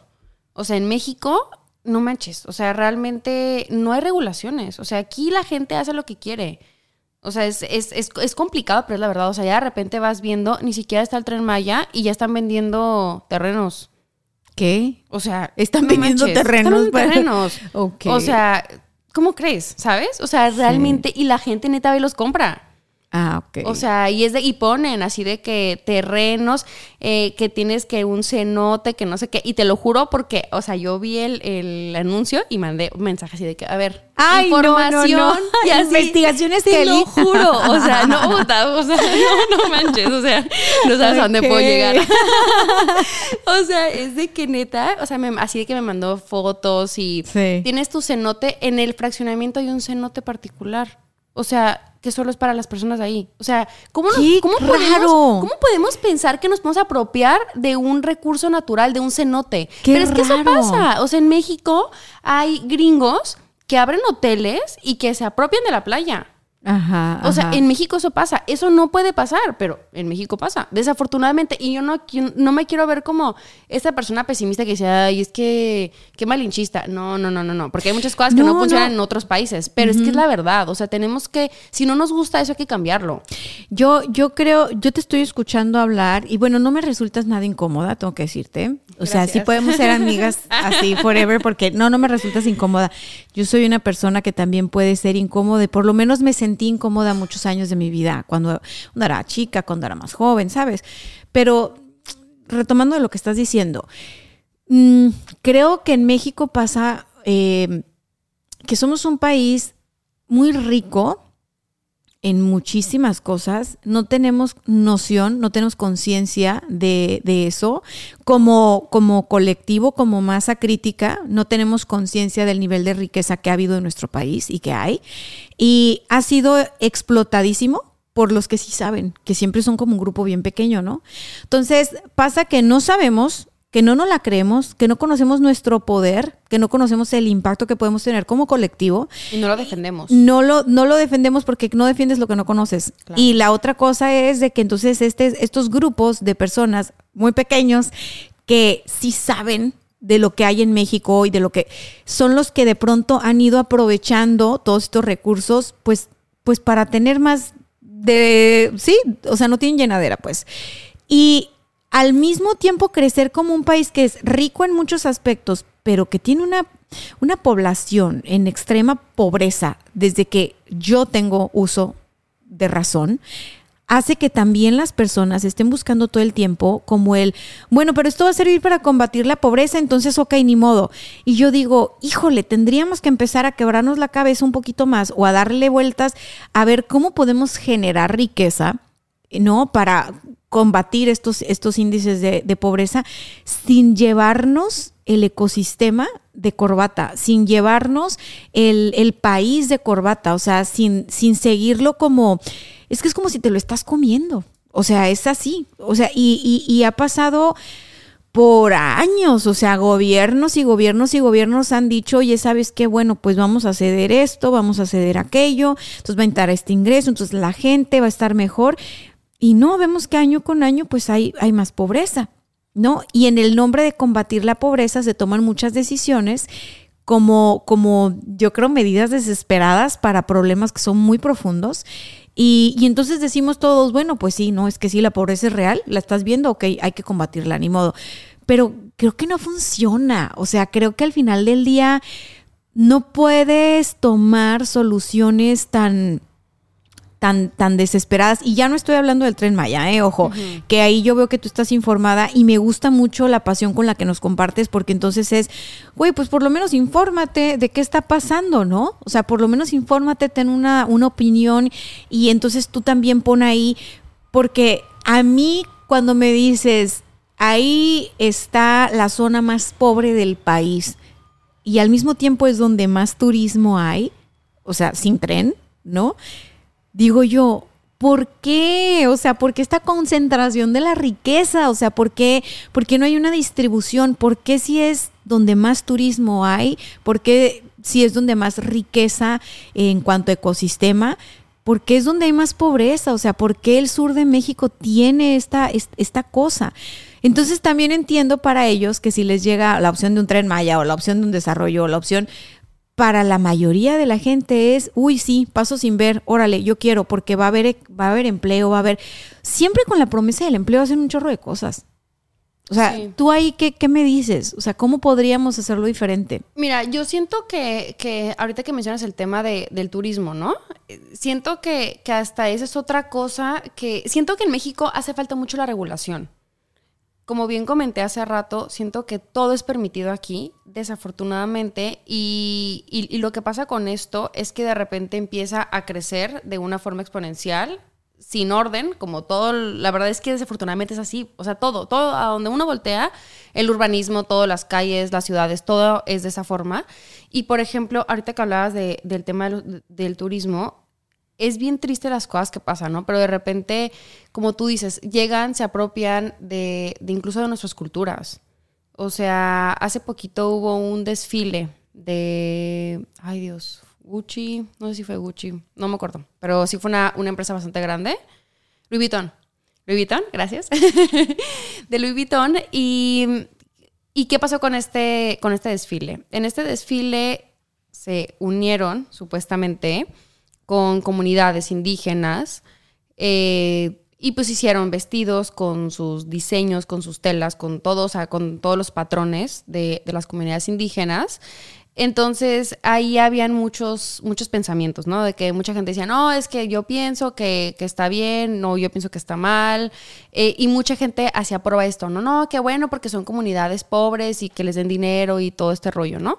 Siento que para empezar es bien importante ver y analizar qué es la pobreza.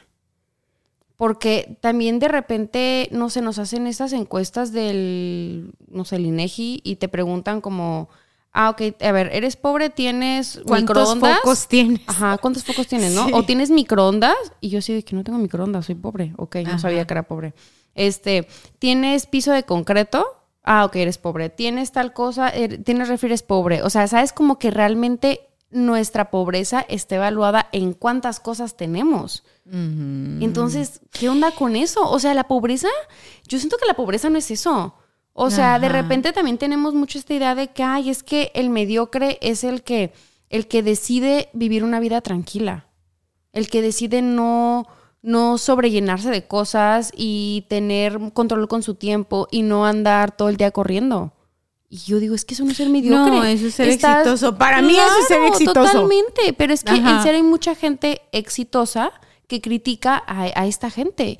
Y yo digo, es que no, o sea, realmente tenemos que aprender que hay diferentes formas de vida. Sí, espérame, espérame, es que me acabas de volar la cabeza con esto. O sea, me estás diciendo que la forma en la que medimos la pobreza es lo que nos está haciendo o sea, para empezar, estamos mal. Porque no, no mal de. A ver, no nos vamos a deprimir en este programa. Ya saben que siempre somos bien profundas y que y, y la idea es ir más allá de lo evidente, claro está. Pero claro, o sea, si estamos midiendo la pobreza desde cuántas cosas tienes, ¿no? Entonces, una persona o un grupo de personas, porque vamos cambiando por generaciones, que es esta generación que menos es más, que no quiero como, ¿sabes? O sea, pues, y digo, no, no creo que los, el único indicador sea cuántas cosas tienes o cuántas cosas, o cómo es tu casa, eh, pero, híjole, entonces realmente no sabemos, no podemos saber en México realmente de qué tamaño es el problema de la pobreza. O sea, porque depende quién lo mida y depende cómo lo mida, ¿sí? Entonces, si no tienes ni claridad de ese problema que quieres resolver, todas las medidas que tomes para resolverlos pueden ser bastante erradas. O sea, a, mí vi un indicador hace tiempo y me reía con mi esposo porque entonces movieron las cosas para decir, no, es que ahora eh, la población, tal porcentaje de la población ya entra en clase alta. ¿Sí? Entonces, Por tus ingresos. Entonces, eso fue como algo para poder reducir el tamaño de, la pobreza que había en el país. Entonces digo, está bien raro porque según este argumento, según estos nuevos indicadores del gobierno, pues tú y yo entramos en el segmento donde está Carlos Slim. Y estamos lejos de estar como Carlos Slim, pero lejos años luz. Entonces, Qué chistoso es que voy a mover los datos para decir entonces, no, ya no tengo tantos pobres. Es más, ya tengo más ricos y ya tengo más este, clase media y ya tengo más. Entonces, pues no, güey, ¿quién está diciendo la verdad? Porque a mí me pregunta si no, o sea, definitivamente estamos lejos de estar como Carlos Slim y estamos lejos de estar como están las personas que ponían a la, a la última etapa de esta, de esta medición estoy, estoy en shock de que nunca vamos a poder resolver el problema de la pobreza si ni siquiera sabemos medirla. Claro. No, y aparte si tenemos una idea equivocada de lo que es la riqueza. O sea, porque pensamos que la riqueza es tener cosas. Y de repente se nos olvida que, pues, probablemente tener, pero tener a lo mejor paz, tener tranquilidad. Eh, hay un libro bien padre que se llama La Niña de la Montaña, de Eufrosina. Ok haz de cuenta que ella está súper padre este libro porque ella pues viene de Oaxaca, fue una niña pues que creció ahí y habla así como que cuenta toda, toda, toda su historia y todo lo, que tuvo que pasar para llegar a donde llegó. O sea, ahorita pues, o sea, es, es increíble como una persona que tenía tan pocas oportunidades, ahorita está viajando por todo el mundo dando conferencias, ¿sabes? O sea, realmente eh, tiene ha tenido diferentes tipos de, puestos en la política. Y, y, haz de cuenta que ella dice que en Oaxaca no hay pobreza.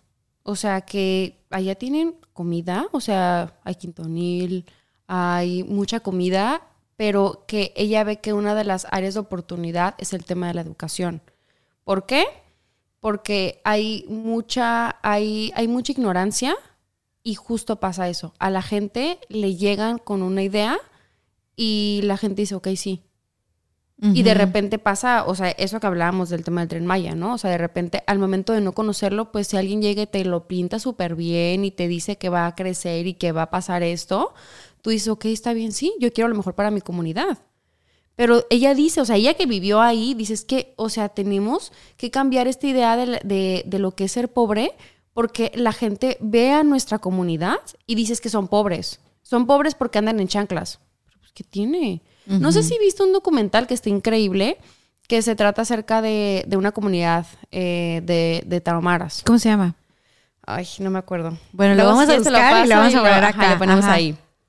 Y haz de cuenta que en este documental eh, está bien interesante porque este grupo es un grupo de corredores. Ellos corren en chanclas, ¿ok? Ellos corren en chanclas. Entonces, ahí participan en, pues, en maratones. No sé si son como que medios, medios bueno, no, según yo son maratones completos. eh, en chanclas y participan a nivel mundial, o sea, con corredores super pros, ya sabes, de que, no sé, ¿cuánto te gusta que usan de, de, de uniforme? O sea, de, de, de cosas para, de zapatos, de ropa super pro, ya sabes, de que hay para antitranspirante y no sé qué, No, bla, bla, bla. O sea, no les, no les No. pueden ganar. No les pueden ganar. Porque son super pros. Ellos corren en chanclas con sus faldas, con lo que sea. Y en serio, está, a mí me fascina ese documental. Porque de repente te das cuenta que no necesitas unos zapatos Nike para correr o un reloj carísimo. Porque que te mida este al ritmo que vas y todo Ay, esto. no, no, no. Porque de repente pasa esta, eh, en, en este documental te llevan así como a donde viven ellos, wow con la vista. O sea, es una casita en, con una vista que neta, yo te aseguro que no has visto. O sea, una cosa hermosa que dices, no, esto no es México.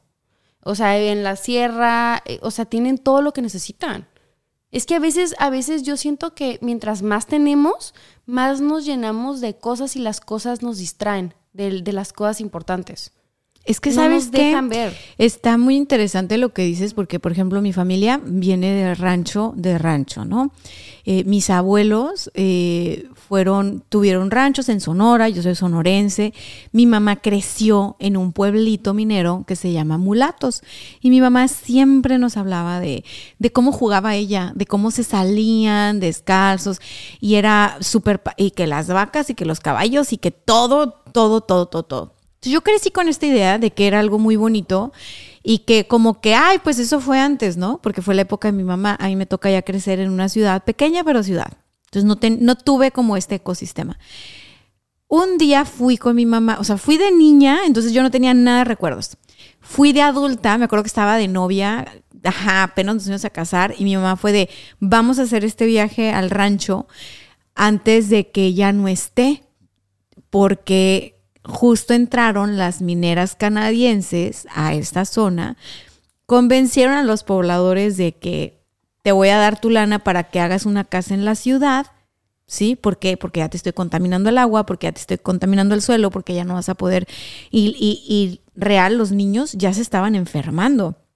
Entonces, bueno, había una responsabilidad ahí tremenda, autoridades y, y la minera, o sea, a la fecha, el único rancho que sigue este, peleando que no ha podido eh, negociar con la minera es el de mi familia. O sea, es la familia incómoda a la que no han podido bueno. eh, poner en, en orden, poner en paz, poner o sea, así de que, bueno, pues ya, ok, ahí les va, este, y órale. No, Kelly ha sido un pleito de más de 20 años. Wow. O sea que, que entre todos los, los hermanos, que tengo yo muchos tíos, entre ellos no se ponían de acuerdo, ¿no? Que unos sí querían vender, que otros no querían vender.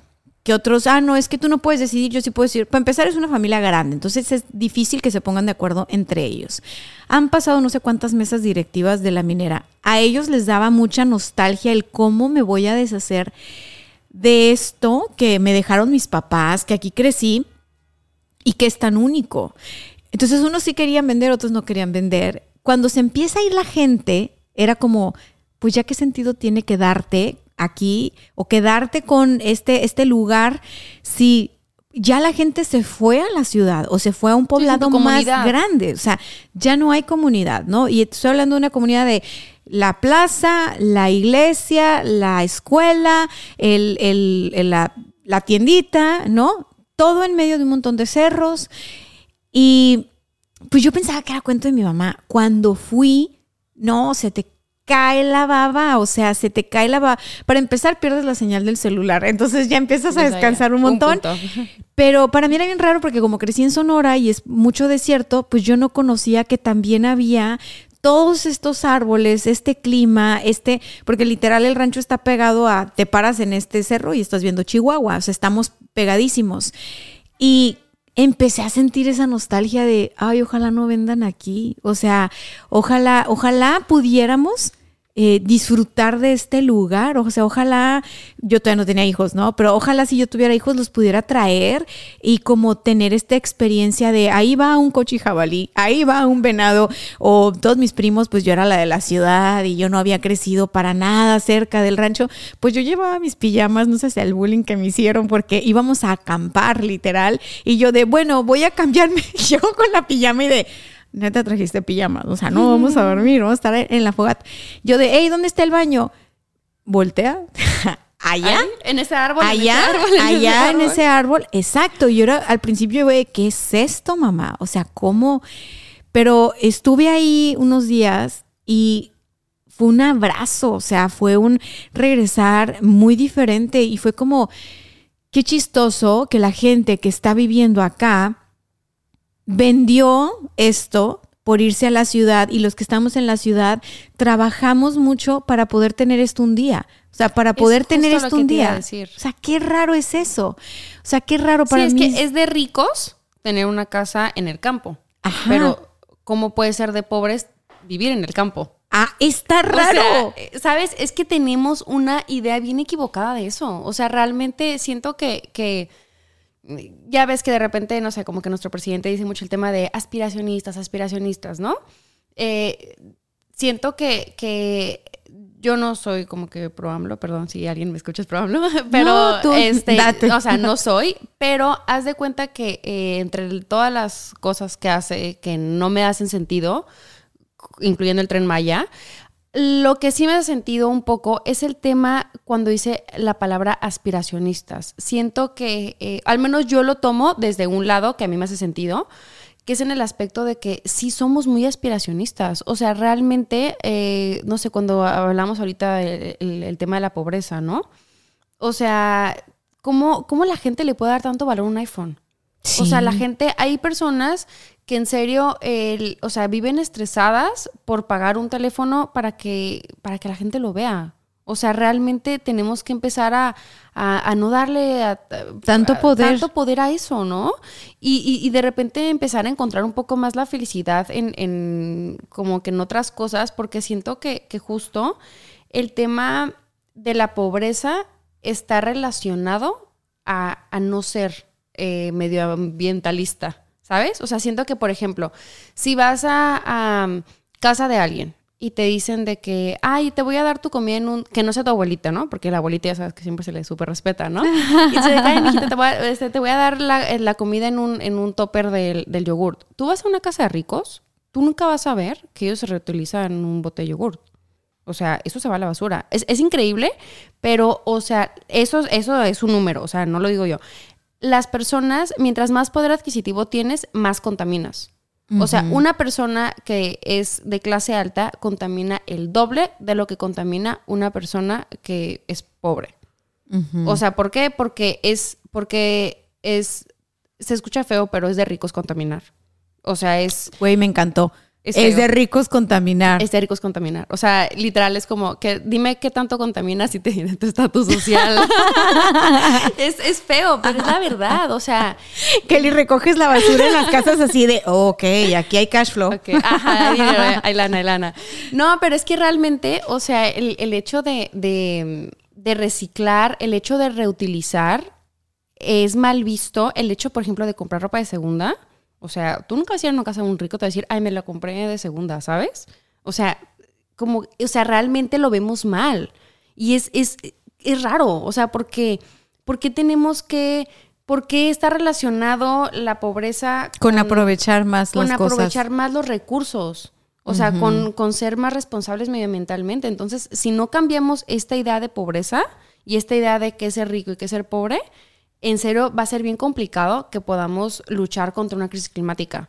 Porque realmente es, eso va, o sea, choca. O sea, realmente eh, a mí me ha pasado, ¿no? Que de repente si, no sé, per- personas que me, han, que me han ayudado en la casa, en la casa es de que todo lo reciclamos. O sea, todo lo reciclamos. Hay cosas que no se pueden reciclar, pues que eso sí se va a la basura, pero realmente...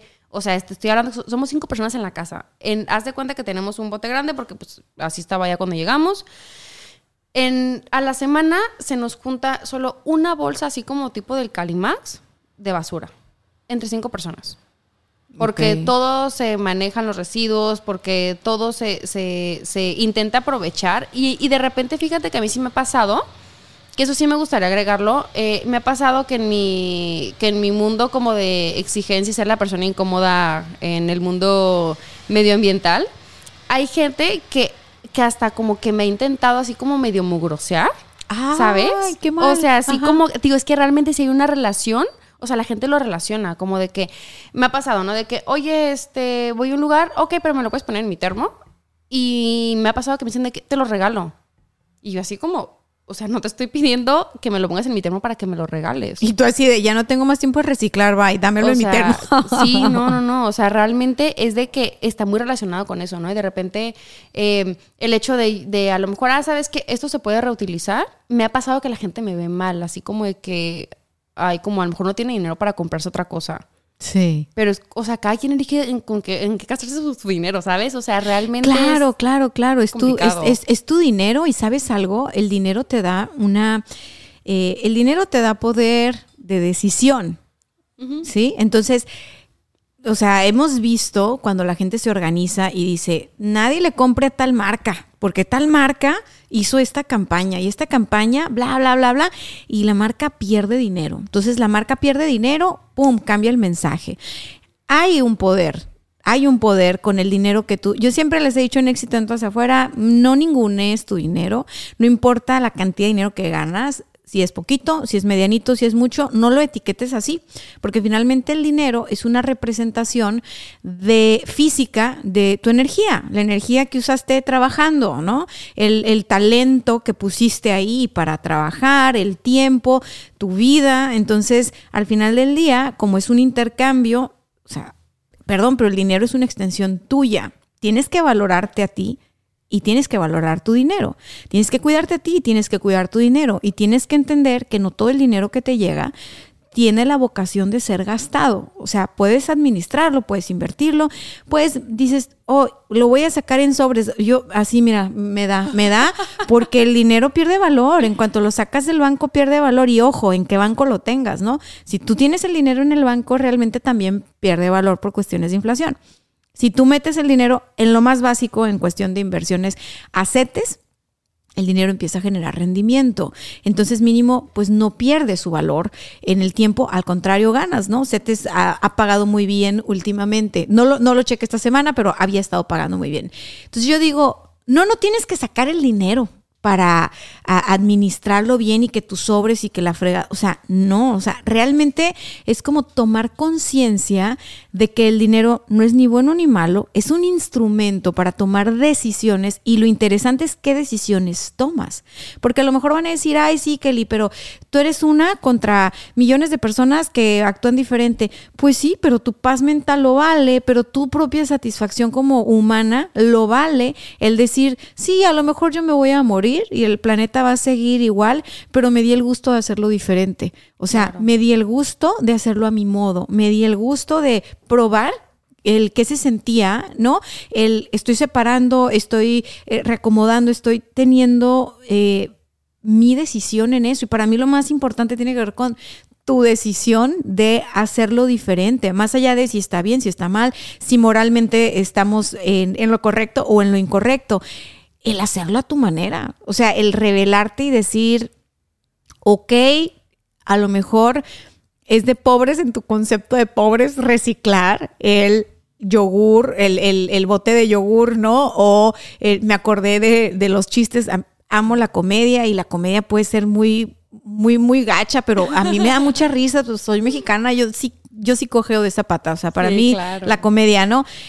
Y te hacen mucho el chiste de que es de pobres tener los vasos de mole, mole. Doña María, Sí. ¿sí?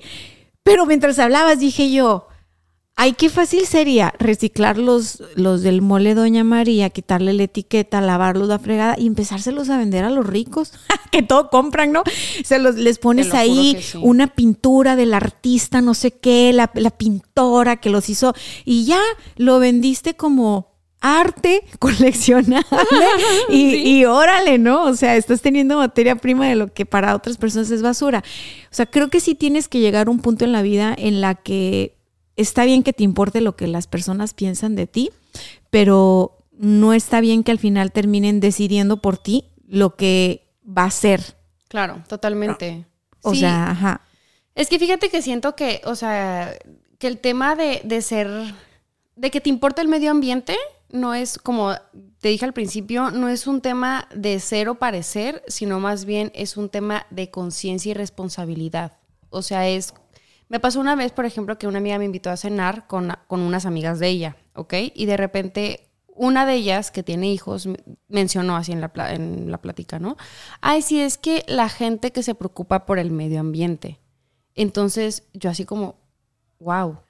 O sea, se me hizo wow por, por varias cosas, ¿no? Número uno, Y tú así de que, este, no, ¿cuál ajá. es tu problema, ¿Cuál es tu amiga? problema? No, no, como que ella ni siquiera me, o sea, me conocía. O sea, Ajá. no, no fue una cosa personal, pero sí me, me, me impactó por varias cosas. Número uno, porque es como si alguien te dijera, ay, es que la gente que se preocupa por su salud, Ajá. pues sí dirías como, órale, pues tú también deberías de preocuparte, ¿no? Y al Ah. final es lo mismo, o sea, es, es ahí donde vives, o sea, si no hay oxígeno, ¿qué vas a hacer? O sea, ¿cómo no te puede importar que por minuto se tire un camión de basura al océano si el océano nos da el 50% del oxígeno? O sea, ¿cómo vas a vivir? ¿Cómo, a ver, ¿cómo, cómo, cómo, cómo vas y compras tu, va- caminas y compras tu vaso del Starbucks para subir a tus redes sociales si no tienes oxígeno? O sea, no, o sea, no, No hace hay- sentido. No hace sentido. O sea, te tiene que importar porque si no te mueres, punto. O sea, no hay de otra. Eso. Número dos, porque eres mamá. O sea, realmente yo siento que tenemos una responsabilidad bien grandes como mamás, como papás, de, de, de asegurarles un mejor futuro a nuestros hijos. Y la triste realidad, y lamento ser yo la que lo tenga que decir, pero es que mm, al- vamos al camino incorrecto, o sea, vamos al camino en el que nuestros hijos van a tener peor crisis climática, en el que van a tener eh, peores climas, o sea, muchos más, mucho más extremo, eh, va a haber una peor calidad de aire, va a haber una peor calidad de agua, y esto qué significa que no vamos a tener alimentos. O sea, realmente no vamos a tener alimentos y eso te lo juro que sé que puede sonar muy exagerado y puede sonar a lo mejor como muy fuera de, de, mm, como de nosotros, porque no estamos a lo mejor muchos en el tema como del agro y todo ese rollo. Pero, por ejemplo, mi esposo, él tiene muchos clientes que son agrícolas. Entonces, este, este me... ¿A qué bueno, se este dedica año, él? ¿Se dedica a lo, como él, a lo mismo que él- tú? él- él les vende cajas de cartón. Ah, ok. Ajá. Entonces, no, él no se dedica a lo mismo que yo. Ahí Ok. es como hacemos match. El balance. porque, ajá, no, si no ya estaría muy cañón. Eh, entonces, eh, por ejemplo, este año, eh, realmente con el cambio de clima fue una cosa bien complicada. O sea, no daban las fresas, no daban, no daban, no daban, porque, porque es una cosa natural. O sea, no es como que le hablas a la fresa, oye, fresa, ya, ya. No, no, o sea, era de que no daban, no daban, no daban, y tiene que tener una temperatura muy, muy balanceada, ¿sabes? Entonces de repente hace un chorro de frío, de repente, ¡pum!, un chorro de calor. Entonces, de ese tipo de cosas hace que obviamente, pues, si no hay alimentos, nos volvemos locos. Y eso fue una cosa que ya vimos con el COVID. O sea, creo que tenemos que empezar a entender que la naturaleza es más grande que nosotros. O sea, si no entendemos eso, no va, o sea, vamos a valer. No, y que ¿Por estás qué? de paso. Estás de paso. Totalmente, pero ¿qué pasó con el COVID? Hubo una pandemia. ¿Y qué pasó? O sea, no importó si tú tenías tus inversiones millonarias en donde fuera, si tenías un negocio a la mitad, si estabas emprendiendo algo, si tenías lo que fuera. O sea, a la naturaleza no le importa. O sea, de repente, pum, llegó una, un- una pandemia Y te jodes. y nos obligó Ajá. a todos a encerrarnos. Hay gente que se fue a la quiebra, hay mucha gente que murió y así la naturaleza. De repente decimos, ay, es que pues nada, falta mucho. Y probablemente falte un poco porque la naturaleza es, es, es paulatina. Es De gradual. repente no llega y pum, ¿sabes? Pero al momento de que llegue, ya no es como de que, ay, Elon Musk, ayúdanos. porque realmente... Y él desde Marte. Y él desde Chao. Marte. No, te Chao. lo juro, porque, o sea, realmente mucha gente se impone como toda su, su vida de que, ay, pues que ellos se encarguen.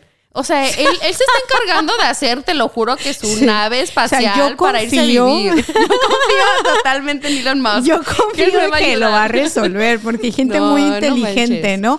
Sabes que está bien cañón lo que dices, porque la verdad no nos detenemos a pensar. Y digo, ya, los que llevan hora y media, ya saben, los amo. A los que llegan siempre a los finales de los episodios, sobre todo con invitados que son larguísimos, sí se, iba- sí se van pensando de que, ok, en este podcast no hablamos nada más del tema de, de, éxito y de dinero y de negocio y de mentalidad. Y de, a mí me gusta mucho profundizar en, por ejemplo, el qué pasaría si, ¿no? O sea, ¿qué pasaría si tú nos has llevado todo el episodio por qué pasaría si llevamos las cosas a un extremo, entonces ya el agua valió gorro, el aire valió gorro, el, suelo valió gorro, por lo tanto el alimento valió gorro. ¿Y qué vamos a hacer, no? Y yo creo que no estamos tan... Eh, no, tendríamos que pensar, o sea, algo que me estás inspirando mucho y te agradezco demasiado que, que esta conversación se dé, es que no tenemos que pensar en qué está haciendo la mayoría o en quién es el responsable, quién lo está haciendo mal. O sea, sí podemos pensar en, bueno, tengo un poder y una influencia. ¿De qué tamaño? ¿Qué importa? Tengo un poder y una influencia, lo voy a usar, ¿ok? Porque al yo usar mi poder y mi influencia, alguien más lo va a ver. Yo no sé cuántos, pero alguien más lo va a ver. Y esas personas pueden inspirarse y tomar decisiones muy similares. Entonces, de repente te das cuenta y, y ya hay la suficiente cantidad de personas como la famosa masa crítica para que entonces los cambios se den. Yo empecé en este mundo del desarrollo personal hace muchísimos años. Lo mío era nada más los negocios, ¿no? El marketing, las ventas, la rentabilidad, vamos a lanzar productos al mercado, ta, ta, ta. La vida te va poniendo por donde es, ¿no? Entonces yo empecé más al ir adentro, al vamos a revisar qué onda, qué es éxito, o sea, y a, estamos de paso, ¿sí? A la vida es un viaje, es un gran regalo. Sí, hay gente que está dispuesta a morir por sus hijos, pero digo, güey, tienes que estar dispuesto a vivir por ellos. Cuídate, cuida el lugar en el que estás, cuida tus recursos. Entonces, yo, yo lo veía tus recursos materiales. O sea, yo no pensaba en cuida tus recursos ambientales. Yo pensaba en, a ver, lo que ganas ahorita, lo generas a esta edad, pero en los próximos 15 años lo más probable es que ya la inflación es otra, ya el, valor del dinero cambió de nuevo, ya la energía que tú tenías para producir es distinta. ¿Y qué vas a hacer? O sea, estamos en un país donde lo más probable es que no vamos a tener retiro, ¿no? Como la generación anterior. Entonces, ¿de qué vas a vivir? ¿Cómo vas a vivir? ¿En manos de quién vas a quedar? Esa era una cosa que a mí me movía pensando en los recursos materiales, pensando en, en, cómo va a ser ese flujo de dinero para que tú vivas, ¿no? Para que tú comas, tengas un techo y así. Ni siquiera pensando en cosas súper exageradas. O sea, simplemente mantén tu estilo de vida de ahorita, ¿no? Pero ahorita me estás diciendo tú, no, chiquita, o sea, deja tú que tengas el dinero para mantener tu estilo de vida. O sea, ¿qué productos va a haber? O sea, que, o sea, realmente yo no creo que estemos tan lejos de es una situación como la que dices, porque ya estamos viendo qué le pasa a la fresa, ya estamos viendo los climas tan extremos que estamos teniendo en el país, ya estamos viendo los problemas de agua tan grandes que hay y seguimos viendo cómo se privilegia el, sí, pero es que esa empresa va a generar una derrama económica, entonces deja que entre la cervecera al lugar donde ya no hay agua y tú de, no, o sea... Eh, sí, está mal ambientalmente, pero eso va a generar más dinero a ver, güey, el dinero no te lo vas a poder comer. O sea, el dinero no se mastica. Sí. O sea, en el futuro, ¿de qué vas a vivir? ¿De polvos y licuados? O sea, ¿cómo le vas a hacer? Y con un casco con oxígeno que tienes que comprar, así como lo que pasó en COVID. Que en serio, realmente los únicos que van a, o sea, que la gente que, que, más se va a ver afectada, que bueno, eso ya está pasando, ¿no? Pero la gente que más se va a ver afectada eh, son las personas que menos tienen. O sea, porque realmente ya pasa. O sea, ahorita ya pasa que ya tenemos migraciones por crisis climática. O sea, ya hay terremotos, ya hay, eh, ya hay muchos desastres naturales que están pasando y que están provocando que la gente tenga que emigrar porque, porque pues obviamente, pues, o sea, se te cayó todo, ¿sabes? No, no tienes a dónde ir, pues te vas a otro lugar. Y va a empezar a pasar por climas extremos y es que ya está pasando, pero a lo mejor no lo vemos porque todavía no ha llegado, como que tanto aquí, un poco ha permeado, por ejemplo, como en el caso de Monterrey, que no manches, o sea, es que siento que a mí me encanta todo el tema de ciencia ficción. O sea, a mí me fascina ver películas de ciencia ficción porque yo lo que siempre digo es que son realidad, pero un poco exagerada, ¿ok? Entonces, por ejemplo, este tema en el que no había agua y empezaban a bombardear las nubes para que lloviera, o sea, qué fuerte. O sea, es que se me hace bien complicado porque La naturaleza es tan perfecta que, que no necesitamos llegar a eso, solo necesitamos conocerla. Por ejemplo, eh, parte del, del sistema hidrológico es que literal les regresamos a la primaria. O sea, ¿para qué nos enseñan eso en la primaria si no lo vamos a aplicar en la vida adulta? Porque es que eso sí sirve. O sea, porque parte de ese sistema es que donde más, donde más funciona y donde más eh, se da el- el- las lluvias es en lugares donde hay más vegetación. Entonces, por ejemplo, la selva ya ves que llueve mucho, porque hay mucha vegetación. Pero ahí se puede cumplir el- el ciclo hidrológico. ¿Por qué? Porque hay vegetación, entonces hay un suelo que es fértil. Entonces el suelo hace que pueda correr esta lluvia y después se puede evaporar y puede regresar a las nubes. ¿Ok? Eso pasa. Entonces tenemos un suelo fértil, tenemos árboles o tenemos vegetación que nos permite que genera, que, que capta el dióxido de carbono y que, y que suelta el oxígeno y pasa todo esto, ¿no?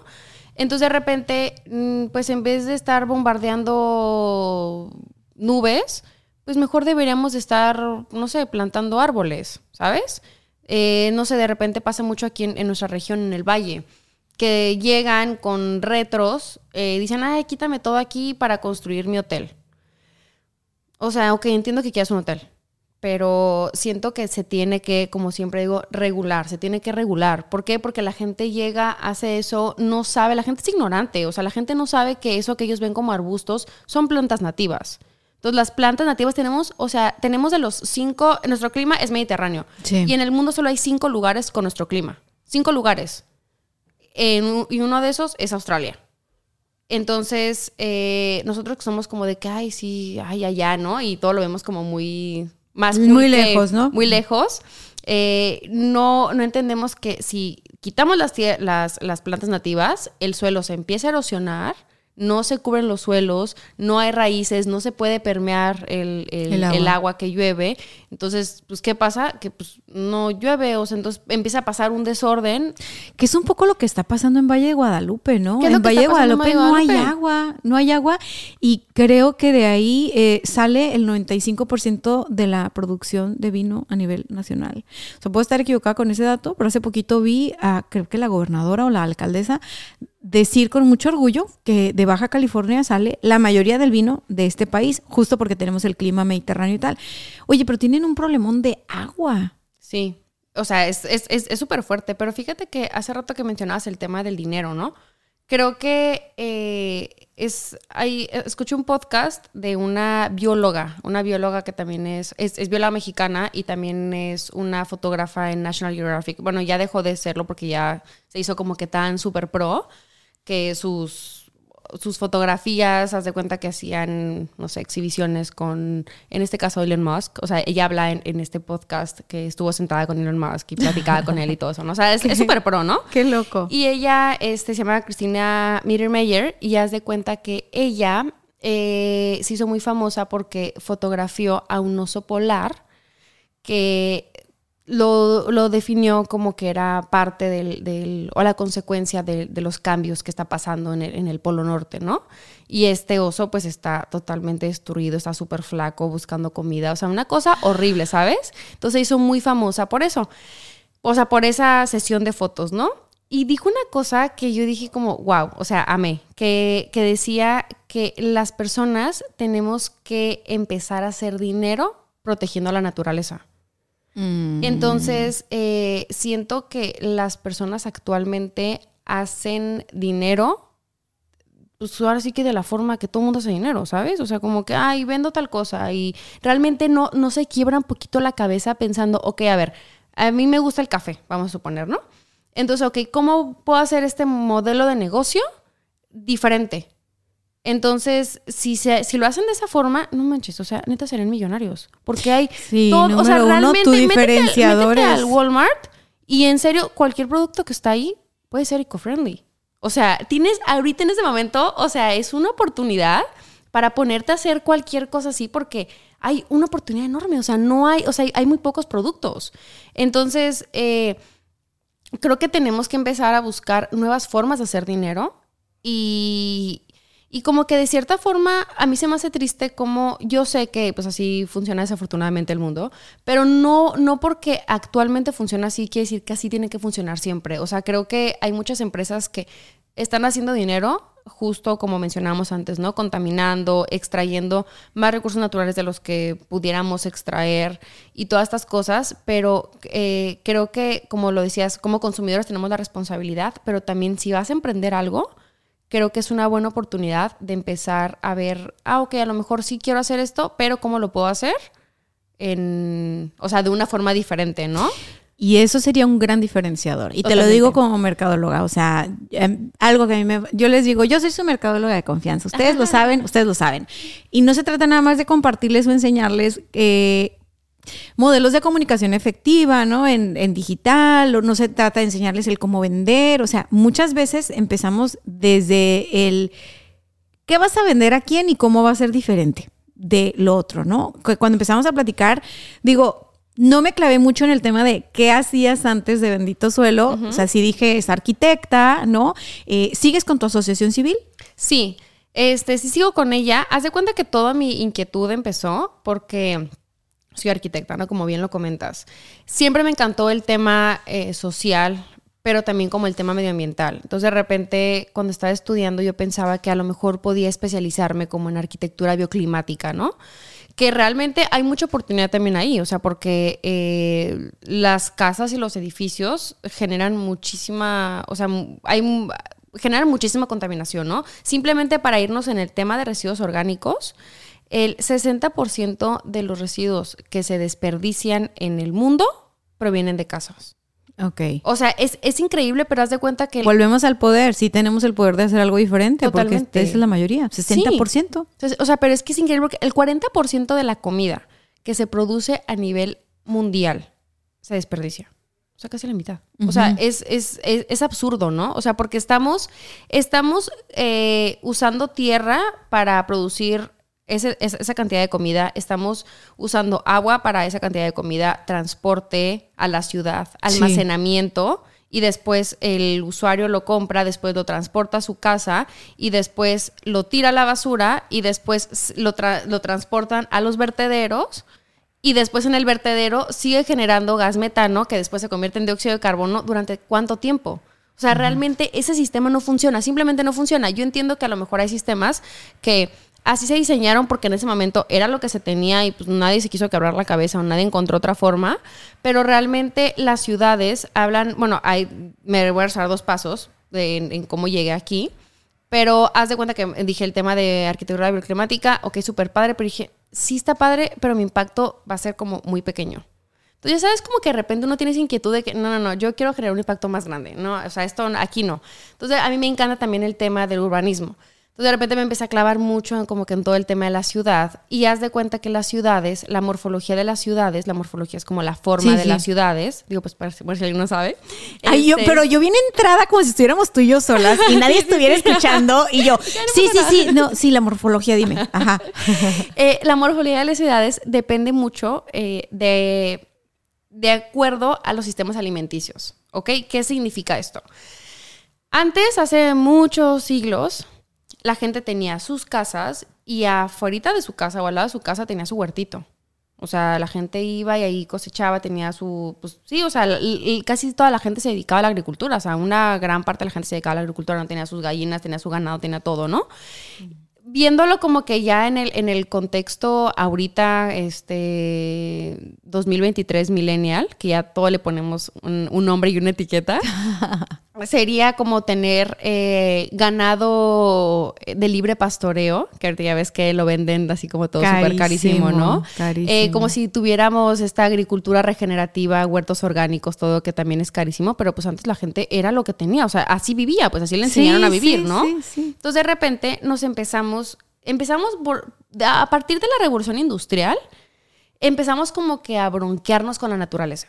Entonces, como que oh, ya no queríamos cosas cercanas a la, naturaleza en nuestra casa, ¿no? Entonces lo que, lo que empezamos a hacer fue que empezamos a construir fábricas, fábricas, fábricas, fábricas, la gente empezó a trabajar en fábricas, después la gente ya, ya casi no se dedicaba a la agricultura y que empezamos a hacer pues estos, estos espacios o, estos plantíos de, pues, de agricultura, de tomates, de lo que sea, los sacamos, o sea, fuera de la ciudad, ¿no? Entonces, eh, de repente, pues ahorita así, así es la ciudad. O sea, las, todo, tú vas a San Quintín y ya tienes que viajar cuántas horas para llegar aquí y traer alimentos, ¿no? Y no todos los alimentos vienen de San Quintín. O sea, de repente traemos tomate de Sinaloa, ¿no? O traemos, no sé, este papaya del sur. O sea, realmente es, es muy exagerada la cantidad de kilómetros que tiene que recorrer un alimento para llegar a la mesa. Entonces, eh, ya no valoramos la comida pasa esto que separamos eh, los alimentos de las ciudades, entonces se construyeron grandes carreteras para que los camiones llegaran a las ciudades. Y de repente abastecemos aquí, aquí de cierta forma industrializamos ciertos productos para que duren más tiempo, porque pues como vamos a estar trayendo tanta, tanta comida de, de tan lejos, eh, crecieron las fábricas para poder industrializar este tipo de productos y de repente desechamos los residuos y los sacamos a, pues, otra vez a las afueras, ¿no? Con los vertederos, como aquí tenemos eh, cerca de Tecate el, relleno sanitario. Que los rellenos sanitarios es otro problema, ¿no? o sea, realmente me quedé así. Es, un, es, un, tema, es un tema fuerte, ¿no? Porque sí, sí, sabes dónde queda el relleno sanitario, ¿no? No. Por Palmas, por este, vaya Las Palmas. Cerca de la universidad. Cerca, eh, justo. Haz de cuenta que está como una salida antes de la universidad. Ajá. Ahí está. O sea, pero te tienes que meter y meter y meter y meter y meter más. Y después ya en la siguiente está la universidad. Pero haz de cuenta que, o sea, otra cosa, el, relleno sanitario es un foco de infección. Y es increíble, pero la gente vive ahí. Incluso, o sea, pasan cosas tan feas. O sea, hay, hay tanta tristeza dentro de la forma en la cual gestionamos nuestros residuos. Yo he entrado al relleno sanitario. Al relleno sanitario no puedes entrar o sea, hay un tema tan fuerte que no te dejan entrar. Si tú quieres ir, no, no, no porque pasa, la gente se droga ahí, este, hay niños trabajando, eh, o sea, hay cosas feas, o sea, es, es, feo. Yo he entrado porque hace muchos años fui paramédico, entonces era muy común que fuéramos porque la gente estaba con sobredosis y así, ¿no? O sea, realmente son olores súper fetidos, pero la gente, o sea, tú ves a un niño de un año buscando comida, o sea, es, es, es feo, pero el niño abre la bolsa donde pones el papel de baño. Ay, no.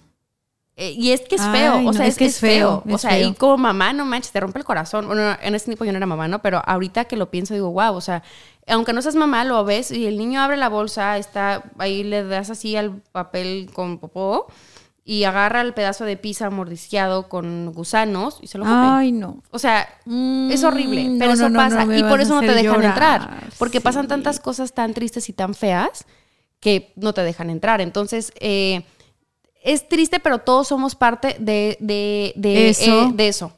Entonces es como de repente cuando uno va en su carro manejando y ves y pasas por calles donde hay un chorro de bolsas de basura que huelen mal, que se ven mal y dices, ay, tienen bien cochino aquí el gobierno.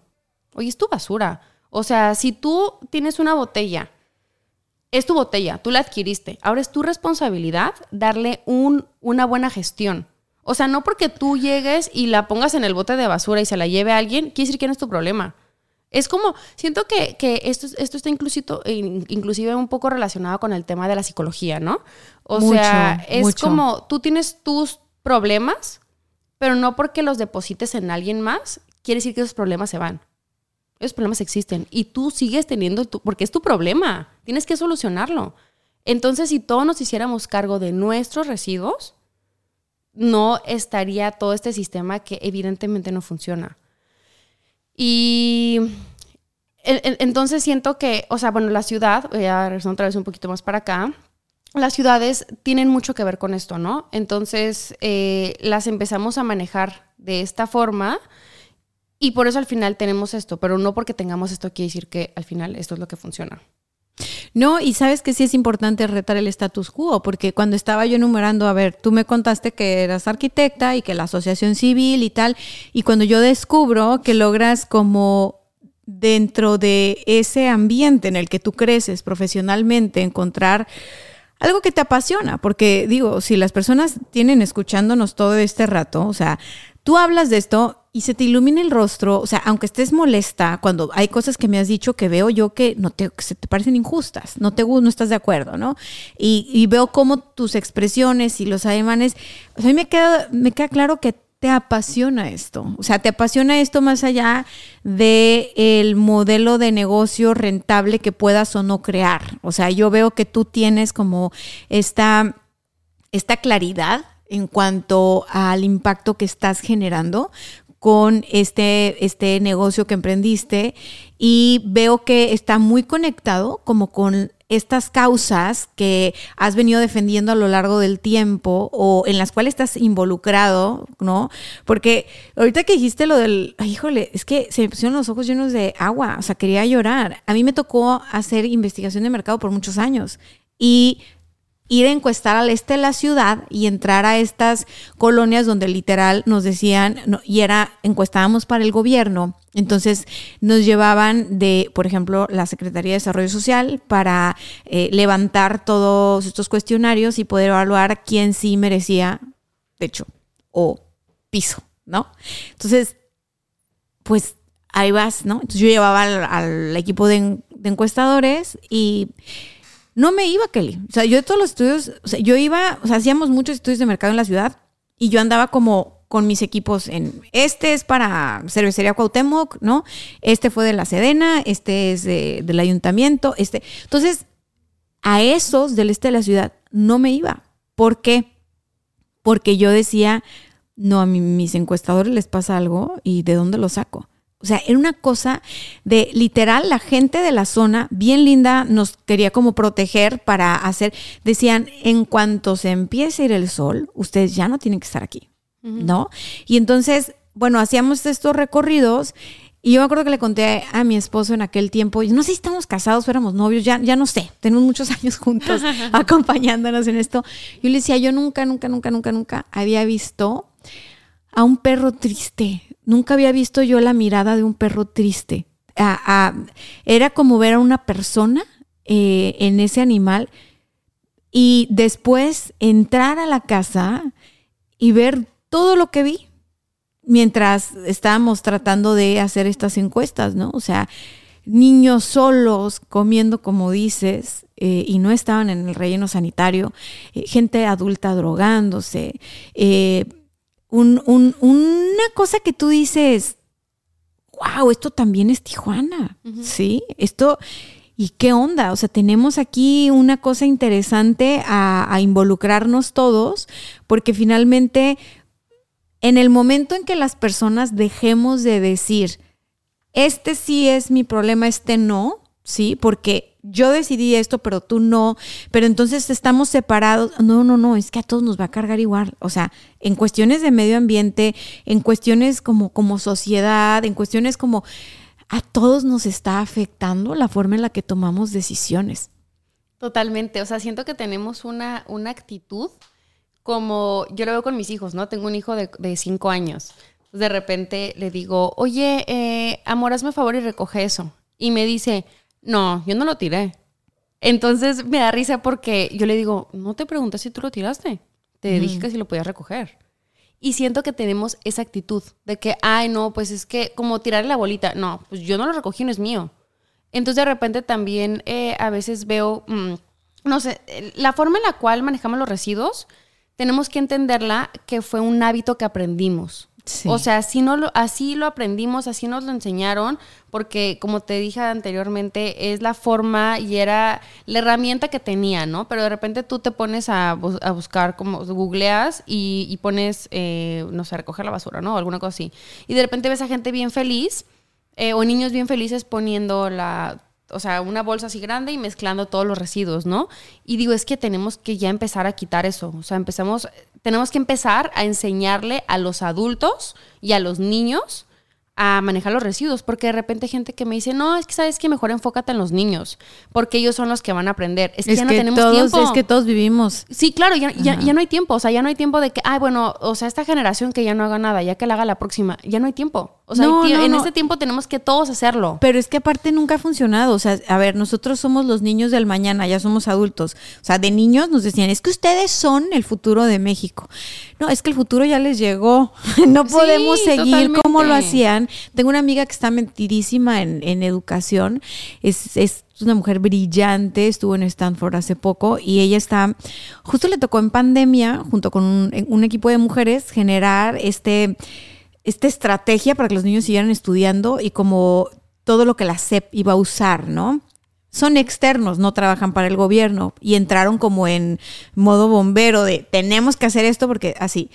Y yo platicando con ella me dice, mira, mira me dice, si nosotros le enseñamos a los niños eh, A, B y C, luego los niños llegan a las casas donde los papás o los adultos que los están cuidando hacen las cosas completamente diferente y qué va a influir más, ¿no? Es lo que en casa se vive diario. Es un trabajo en equipo. Entonces le dije yo, tenemos que enfocarnos en los adultos, porque los adultos nos van a ayudar a como permear y como a bajar esta información y como a, cambiar.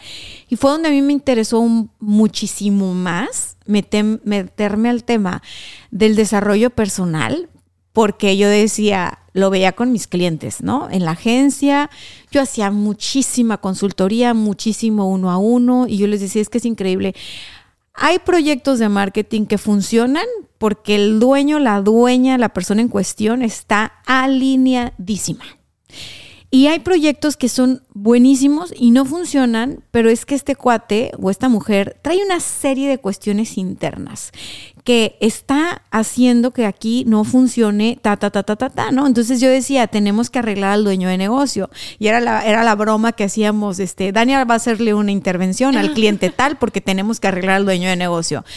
Al principio era un juego, Después me fui preparando para hacerlo, eh, tomé muchas certificaciones, me clavé en el tema porque dije, o sea, hay límites, hay lugares en los que yo no voy a entrar, pero eh, sí voy a hacer lo que tenga que hacer como para que se desbloquee esta tubería y entonces pueda fluir.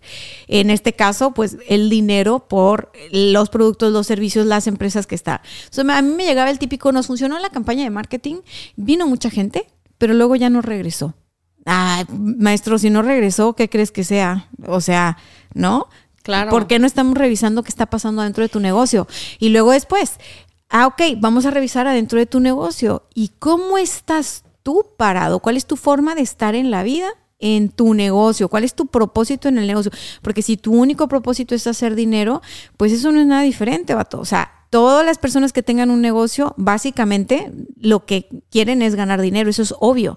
Pero ¿cuál es ese más allá que tú estás generando para diferenciarte del resto? Porque si no eres igual que todos tus competidores, y entonces la gente como, ¿para qué va a volver contigo? O sea, ¿qué es ese diferente o esa experiencia o ese que no sea más producto, eh, más barato, o sea, que no tenga que ver con consumo, ¿no? O sea, ¿cómo los y entonces empezamos a crear una serie de cosas que yo decía, qué padre cuando los dueños de negocio se dejan cuestionar y se dejan llevar por un caminito de introspección para buscar hacerlo diferente, porque ellos notan luego, luego el resultado en, en su mercado.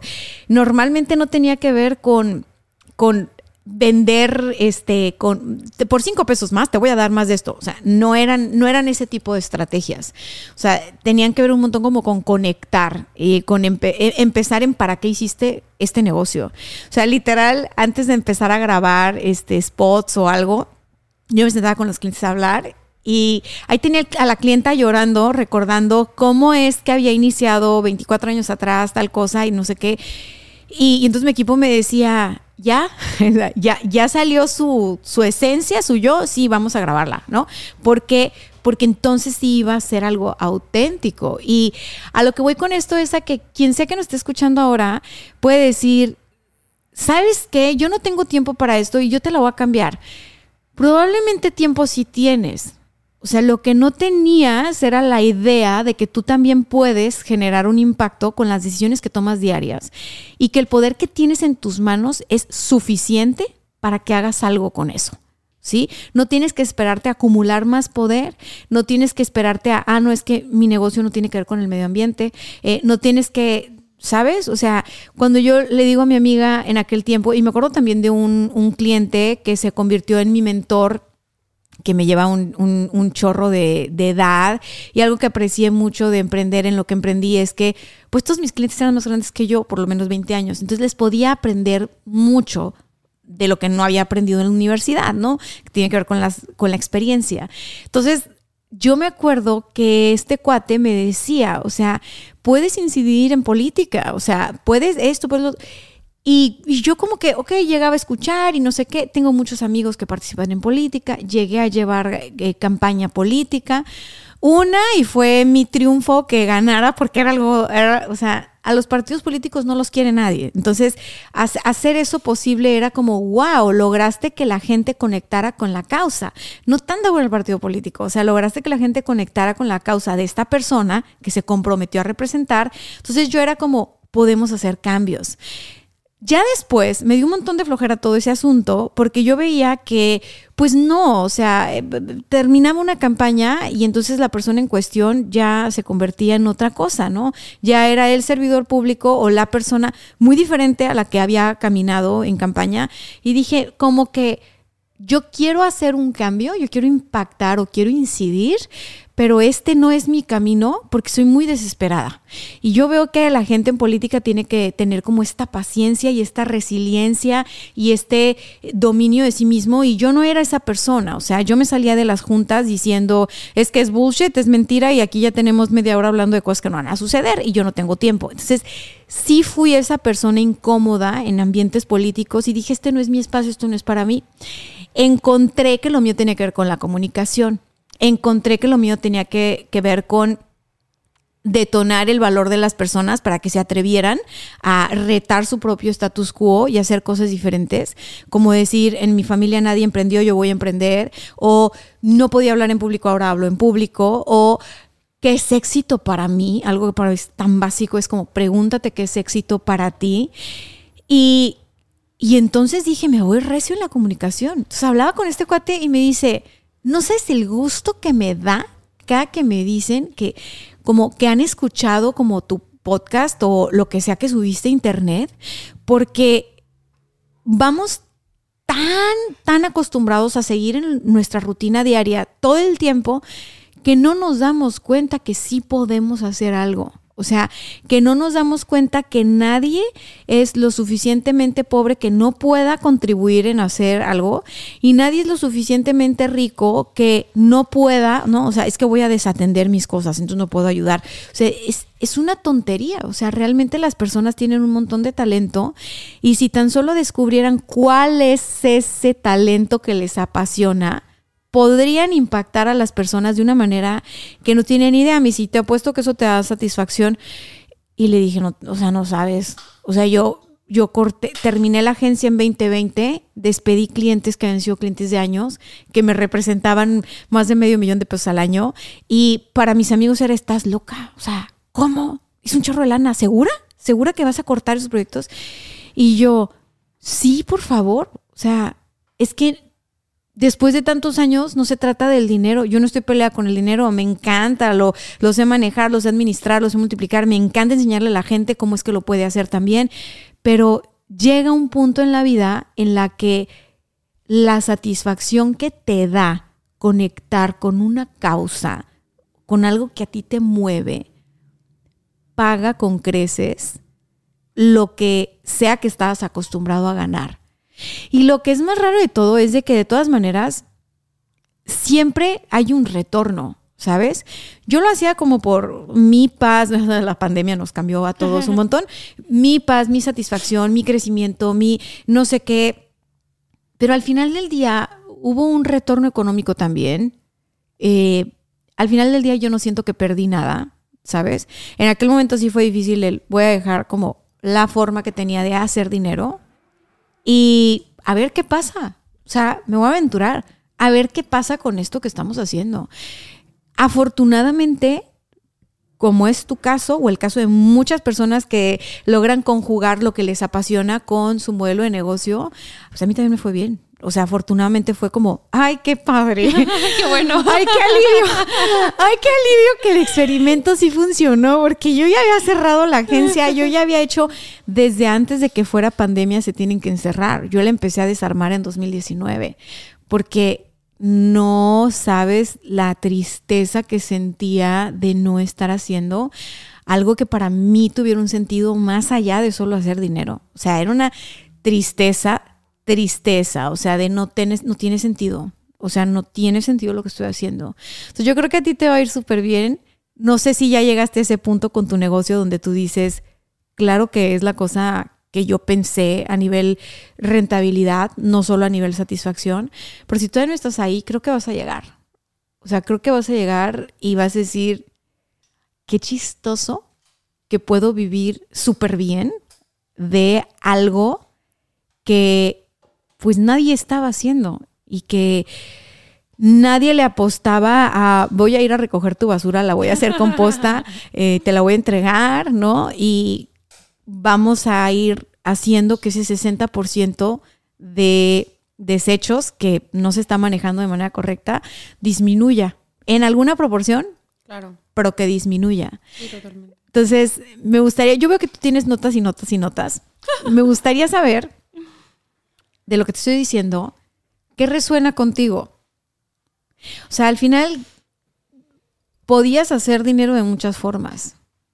Totalmente. Pero siento que, eh, no sé si todas las personas, pero al menos habemos personas como yo, como tú, a lo que me platicas, que, que siempre buscamos dar como conectar con esa cosa que hacemos, ¿no? O sea, que realmente eh, no solamente nos dé, obviamente, pues esta certidumbre económica, sino también eh, conectar más allá con, con esas cosas, ¿no? Personas apasionadas que, que buscan a lo mejor trascender, pero no lo digo desde el ego, sino más bien como el tema de la existencia. O sea, yo desde que estaba chiquita, o sea, desde que tenía la edad de mi hija, mi hija tiene ocho años, yo siempre decía como, yo quiero cambiar, aunque sea la vida de una persona. O sea, quiero hacer algo. O sea, quiero como, no sé, tenía esa inquietud, ¿sabes? Era Sí, somos esa generación. Quiero, quiero hacer algo, quiero, no sé, como hacer algo más que solo como que, pues, existir, ¿no?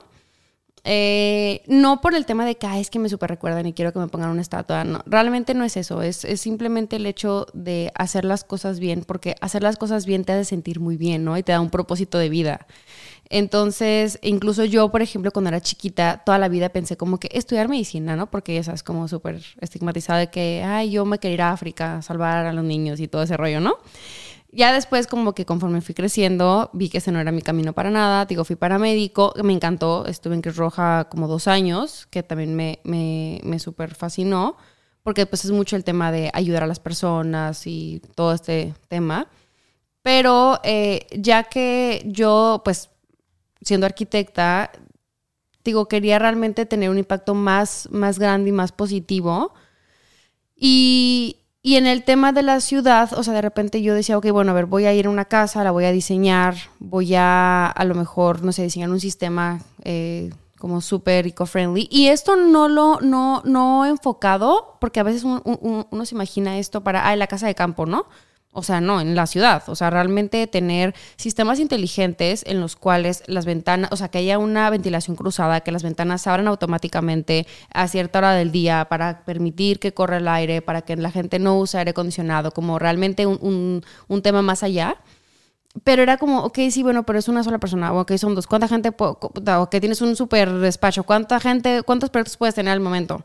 O sea, realmente es un impacto como más pequeño, ¿no? Y de repente como que empezaba a pensar, ok, pum, el tema de los residuos. No manches, ¿y qué voy a hacer con los residuos? O sea, ok, voy a decirles, ok, si aquí separan sus orgánicos, su eh, cartón, plástico y todo, pero pues la gente va a decir, ok, ¿a dónde los llevamos? Entonces de repente fue ahí donde se empezó como que a conectar y dije, a ver, o sea, ¿por qué? No entiendo, o sea, hay tantas recolectoras en la ciudad, pero pues, ¿por qué? O sea, no sé si es por un tema de que, de falta de visión, no sé si porque es un tema de indiferencia, no sé si porque es un tema de que hay que flojera yo ponerme a implementar esto, porque obviamente son cosas que requieren de energía, ¿no? O sea, el hecho de ir con una empresa y decirle, venderle la idea de que, oye, mira, tu manejo de residuos, esto, eh, ese tipo de cosas, al final la empresa sí tiene que hacer un, un, un extra, porque por ejemplo en un restaurante donde todo se mezcla en, en un bote de basura, pues obviamente tiene que haber una separación. Entonces de repente es un tema de capacitación, hay gente que no está acostumbrada, hay, hay restaurantes donde sí son más ordenados y separan sus residuos orgánicos para ver como que temas de merma y ese tipo de cosas que eso obviamente está súper bien y ayuda bastante para este tipo de manejos. pero eh, se requiere de muchísima disposición de voluntad. Pero yo también veo que en las empresas implementar este tipo de cosas tiene muchos beneficios, ¿no? Un amigo me decía que ellos tienen un departamento como social eh, y que de repente en una de las pláticas pensaron de, ah, sabes que ya tenemos muchos años con este departamento, hay que quitarlo. Entonces me, dijo que llegó una chica que pues es mucho más joven y se acercó con él y le dijo, ¿sabes qué? Eh, escuché este rumor, no sé si sea cierto, pero quiero que sepas que, o sea, que una de las cosas importantes para yo estar en esta empresa es que tengas ese, ese, ese departamento. O sea, le dijo, incluso si, si lo cierras, yo probablemente me voy. O sea, porque para mí, a mí me da un sentido de, como, no lo dijo así, pero ya después, ya en mis palabras, como un sentido de pertenencia que le generaba como, ella dijo como un sentido de vida. O sea, como que sentía... Un propósito. Un propósito. O sea, ok, a ver, trabajo aquí en una empresa, no sé, este, es una, eh, un tema de logística y pues a lo mejor no sé, no, mi sueño es irme a salvar, no sé, este, chimpancés a quién sabe dónde. Pero tengo la oportunidad en mi trabajo de el fin de semana a lo mejor poder hacer una cosa que me da eso, ¿no? Como, ah. entonces yo siento que, que, implementar esto en las empresas te da, o sea, a ti como líder, para empezar, una empresa que lo hace es una persona, digo, en una, empresa que lo hace es una, es una empresa consciente y responsable, ¿ok? Donde hay valores, donde te importa el, el hecho de manejar tus residuos, el hecho de tener un impacto positivo.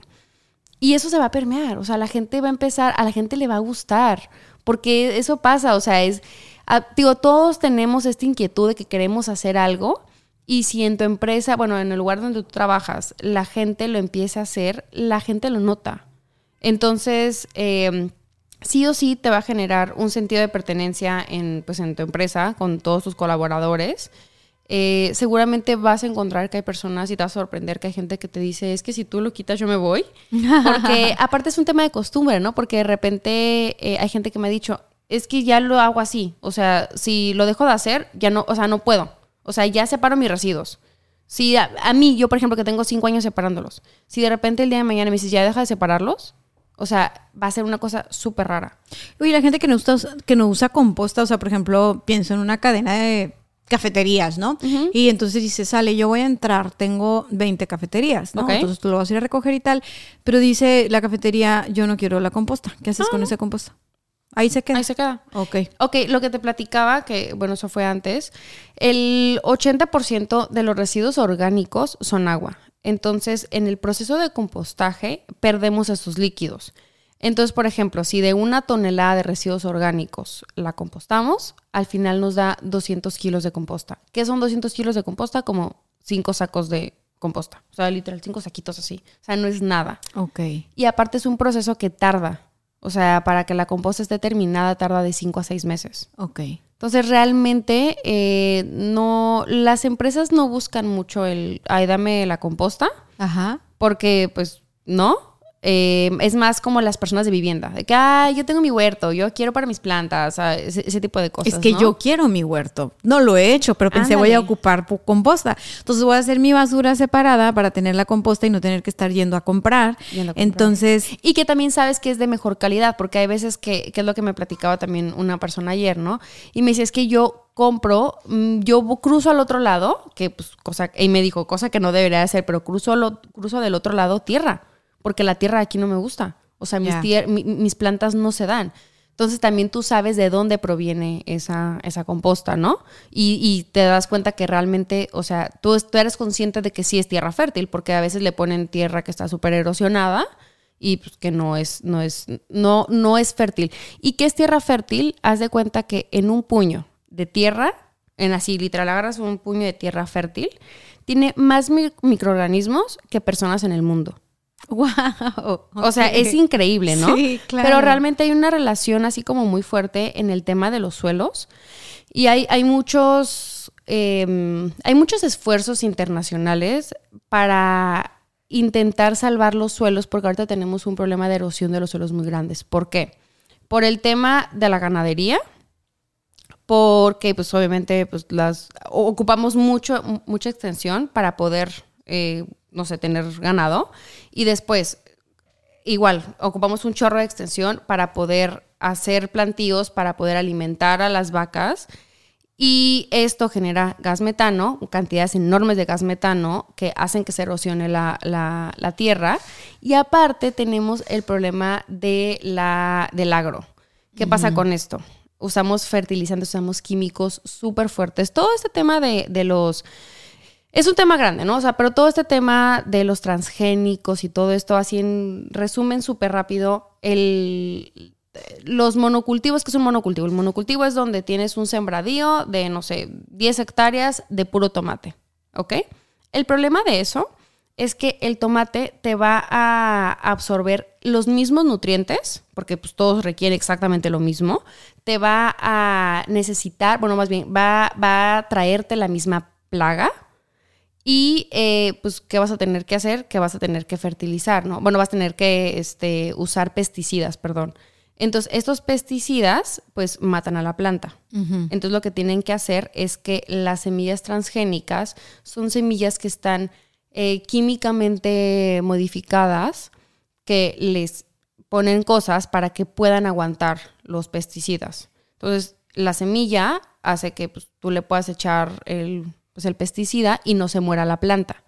Pero pues tú al final tu tomate está lleno de pesticida, ¿no? Que al final es algo que obviamente tú te comes. Y, y, el, y los pesticidas hacen que, las, pues que la tierra se erosione, ¿no? Entonces es un, es un tema bien complicado porque haz de cuenta que para ahorita obtener todos los nutrientes que, que antes una manzana nos daba, tenemos que ahorita alimentarnos con 27 manzanas. Sea, si queremos que una manzana nos cumpla su propósito, cumpla su propósito tendremos que comer 27 manzanas. O sea, no estamos comiendo, o sea, nuestra comida está vacía. Entonces es bien complicado porque estamos comiendo puros alimentos vacíos. Y obviamente esto nos trae problemas bien grandes de salud porque estamos consumiendo alimentos vacíos que tienen pesticidas y después empiezan a entrar así temas que hasta suena como bien conspirativo, ¿sabes? O sea, a veces como que, pero, como que me hace sentir que, que, que, hablo y que yo así como que ando conspirando. O sea, como que siento que la gente me va a imaginar que tengo así una, una pared, ¿sabes? Como lleno con la cara de... ¿Sabes qué? Eso es porque culturalmente probablemente así se, así se señalan a las personas que tienen esta pasión que tienes tú o que tienen esta, este propósito o esta motivación. Pero empieza por normalizarlo tú empieza por tú normalizarlo, no, no, no, esto es lo normal. Claro. empieza por normalizarlo tú, porque, porque si no, ¿qué vamos a hacer? Le estamos restando valor a algo que, ¿no? Vemos y nos consta, yo en mi tema, o sea, que yo veo y me consta que la cosa va para la derecha. Y aunque todos los influencers de moda digan que es para la izquierda, yo no, güey. Yo siempre digo, pues no, pues que digan, pues se creen gurús, allá ellos. No, es para la derecha. O sea, no es gracias al gurú que lograste eso, es gracias a lo que tú hiciste con lo que aprendiste de donde sea que lo hayas aprendido. Entonces, a mí me gusta mucho como regresarle el poder a las personas. Eh, eh, no, no, hazte cargo, es tu poder. Y lo que tú me estás diciendo me recuerda un montón a eso, porque finalmente tenemos que ser valientes. O sea, tenemos que ser valientes. ¿Qué es ser valiente? Pues es tener el valor para hacer lo que tienes que hacer cuando toca hacerlo. Y no seguir como no está, no existe, no pasa nada, no es para tanto, no híjole, es que es una exageración, es una conspiración. O sea, oye, hoy en día es mucho más cómodo evadir la realidad que vivir la realidad. Claro. Sí. O sea, vemos la cantidad que, que de droga que se consume, eso es algo para evadir la realidad. Vemos la cantidad de alcohol. De medicinas. De medicinas, ¿no? Para dormir a gusto y tranquilitos. Eso es para evadir la realidad, porque no estamos presentes en nuestra vida tomando control de lo que nos toca, de lo que sí podemos. Eh, no nos estamos apropiando de nuestro poder para decidir en función de lo que es mejor para nosotros. Estamos cediéndole el poder a un montón de personas, gobiernos, corporaciones, parientes, parejas, amigos, y es de que, no, no, no, para, para, para, es tuyo, es tu poder, no importa la cantidad de personas a las que vas a impactar, es más, con que impactes tu vida y te haga responsable de cargar tu responsabilidad, tu peso, tu basura, tu todo lo que tiene que ver contigo, ya es suficiente ganancia. Y yo creo que sí se puede, porque años atrás, cuando entré en este rollo del desarrollo personal, la verdad es de que no era nada común, la verdad es de que era yo en seminarios. no, no, no, era yo en seminarios donde yo era la única mercadóloga, yo era la única eh, empresaria en ese tiempo, era muy joven, entonces a todo el mundo le traía chiste de wow, que tienes ese negocio, wow, que facturas esto, wow. Entonces me, me adoptaban porque todos tenían como que de 40 para arriba. Y era bien chistoso, pues porque todos se dedicaban a cosas holísticas y eso era como tipo un tabú, ¿no? No, es que yo curo con plantas, no, yo curo con cristales, no, o sea, había de todo y yo nunca era como de, te voy a decir si está bien o si está mal. Para mí es, bueno, pues aquí andamos, ¿no? Ah, bueno, pues yo soy la de negocios, yo, no, yo no sé hacer nada de eso, pero por cuestiones de la vida estoy aquí ahora encontrándome con que todo está adentro y, y, que neta tengo que resolver adentro si quiero ver distinto afuera. Y entonces dije, esto no tiene que ser nada más para los holísticos. O sea, esto tiene que ser para todos los que estamos en el mundo de los negocios, porque podemos ser muy voraces, podemos ser muy, eh, muy reventados, vivimos en burnout, no nos damos cuenta, este, podemos estar trabajando 24/7 y fue cuando yo empecé a decir, espérate, es que no todo es trabajar en la vida, no naciste para trabajar y le empecé a decir a todo el mundo, no eres tu trabajo, no eres tus logros, no naciste para trabajar nada más, no eres una máquina de hacer dinero, no eres, o sea, no eres todo eso que crees que eres cuando eres un empresario. ¿Por qué? Porque dejas de ser persona y empiezas a pasarla muy mal y empiezas a tener unas ideas muy erradas de la vida. Se viven niveles de depresión altísimo, pero no se dice. Eh, ah, no, no, es que juevesito de, de afterworks, ¿no? Para irnos a poner una guarapeta. Y luego miércoles, martes, viernes, todo. Todo, ajá, hay que vivir medio dormidos, medio alcoholizados porque no aguantamos el estrés. Y yo empecé a decir, espérate, es que ¿por qué tanto nivel de estrés? Es que trabajo tantas horas, ¿por qué no trabajas menos? No, es que así es aquí. Bueno, y si lo hicieras diferente, ¿cómo sería? O sea, ¿qué onda? Y no soy hippie, yo solo más lejano un hippie, ¿sabes? O sea, es, es, justo lo que, o sea, lo que hace rato te decía, o sea, realmente no, no, es, no es un tema de ser o parecer, o sea, es un tema de conciencia y responsabilidad. Es una forma de estar en la vida. Totalmente. O sea, seguramente si tú te haces una persona que te preocupa más el medio ambiente, no te vas a convertir en hippie. Probablemente sí cambia algo en ti. O sea, como cuando es ejercicio, ¿no? Cuando es ejercicio no es como que de repente me meto al gym, que pues te puedes comprar tu kit, ¿no? Pero no es como que de repente te metes y te inscribes y ¡pum! te aparece una banda en la cabeza, ¿no? Y como te digo, la ensalada y, y, solo haces eso. No, pero probablemente si te es una persona más saludable, algo va a cambiar en ti. Seguramente vas a estar más feliz, seguramente vas a estar más contenta, seguramente vas a platicar más de eso, ¿no? Como que, ay, voy al gimnasio. Seguramente tus amistades van a cambiar, tu forma de consumir va a cambiar. Claro. Y es lo mismo con el tema del medio ambiente. O sea, no tienes que ser hippie. O sea, no tienes. Si, si te encanta usar traje, sigo usando traje. y seguramente algo va a cambiar en ti. Te vas a sentir mejor porque vas a ser más responsable y más ético. Eso sí, eso sí te aseguro, te vas a sentir mejor. Te, te, te, te, va, te va a dar una perspectiva diferente a la que habías vivido antes y de, y de plano, la verdad, para mí lo más rico en la vida es tener experiencias diversas, variadas, y no, no siempre todo igual, por más que puedo ser una persona también tradicional. Eh, ¿Dirías tú normal? No, pues una persona tradicional, ¿no? Hablando de estereotipos, pero es, es, como decirte, a mí me encanta que exista una Kelly Carrington, debo decir, me encanta que exista gente como tú, que nunca pienses que van a pensar que soy conspira, que piensen lo que quieran. O sea, tú, tú, encontraste tu canción y la tienes que cantar. Y la tienes que cantar alto para que más personas como yo, que no estamos en tu rollo, digamos, órale, no sabía que existía esto, órale, sí puedo, órale, eh, este, puede ser un vehículo para impactar, pero deja tú para saber qué hacer con mi basura. Porque, o sea, este sí es un problema en las ciudades, la basura es un problema en las ciudades. Y y aparte tengo mi, regalo, no tengo mi composta, que ya no la tengo que ir a comprar otro lado. O sea, sí necesitas hacer más ruido y entender que la, la, cosa que tú estás creando, digo, yo no conozco la visión de tu empresa, pero no, Kelly, yo te voy a hablar y yo decía, a ver, es que Kelly debería hacer franquicia esto. Tiene que ser un modelo de franquicia, tiene que vender franquicias en otras partes del país para que entonces esto se replique y el impacto sea todavía mayor en, en, las casas, pues estoy segura que hay gente como tú que le apasiona el tema del medio ambiente y que a lo mejor está trabajando en lugares que no tienen nada que ver con lo que les apasiona y que si de pronto tuvieran este vehículo o este modelo de negocio, para generarlo como la forma en la que obtienen dinero, pero además están trabajando en su causa, híjole, sería un hitazo. O sea, la verdad, no, no sé si existen franquicias de lo tuyo, seguramente sí, no sé, revísalo. La verdad sería la forma de crecer y escalar como todo esto que estás haciendo y si no de, plano este generar empleos, ¿no? Así de que, a ver, estás en Tijuana y tienes un camión, ok, lo podemos adaptar para que te vuelvas parte de esta esta organización que tiene este propósito. Y, así como el modelo de las tiendas de Oxxo pone a familias a administrar los Oxxos y tal y tal y tal, como si un poco aprender eh, de, de estos que han logrado estar en todos lados para que esto que estás haciendo también llegue a, la mayor cantidad de casas posibles. O sea, creo que cuando tienes un negocio que tiene un propósito más allá de generar dinero, tienes la misión de hacer que llegue a muchas personas.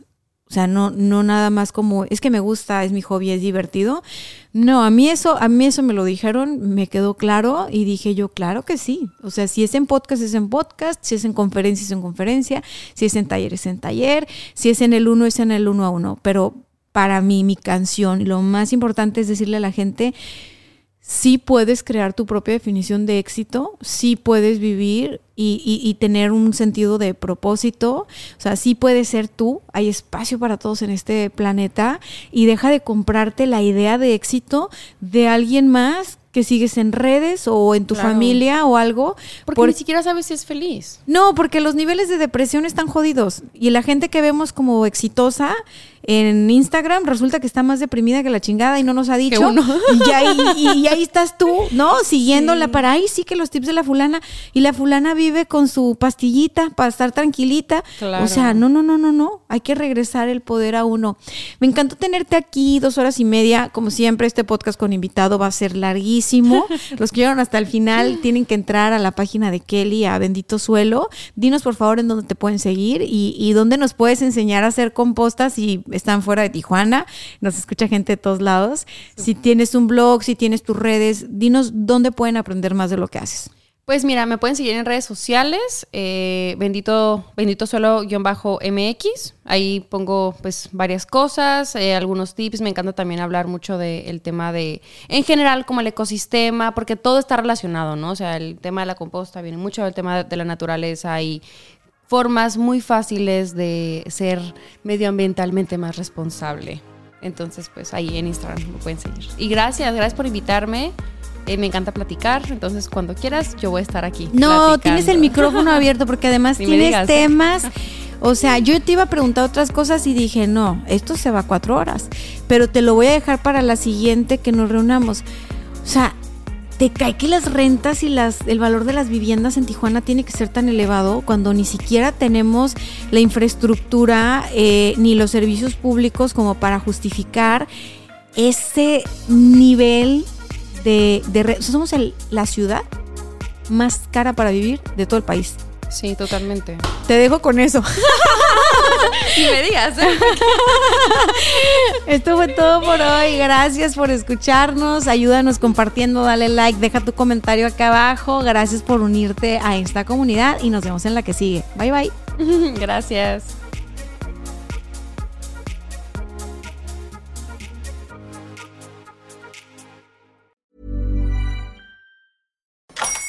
Hola, buenos días, mi pana. Buenos días, bienvenido a Sherwin Williams. ¡Ey! ¿Qué onda, compadre? ¿Qué onda? Ya tengo lista la pintura que ordenaste en el ProPlus app. Con más de 6.000 representantes en nuestras tiendas listos para atenderte en tu idioma y beneficios para contratistas que encontrarás en aliadopro.com. En Sherwin Williams somos el aliado del PRO.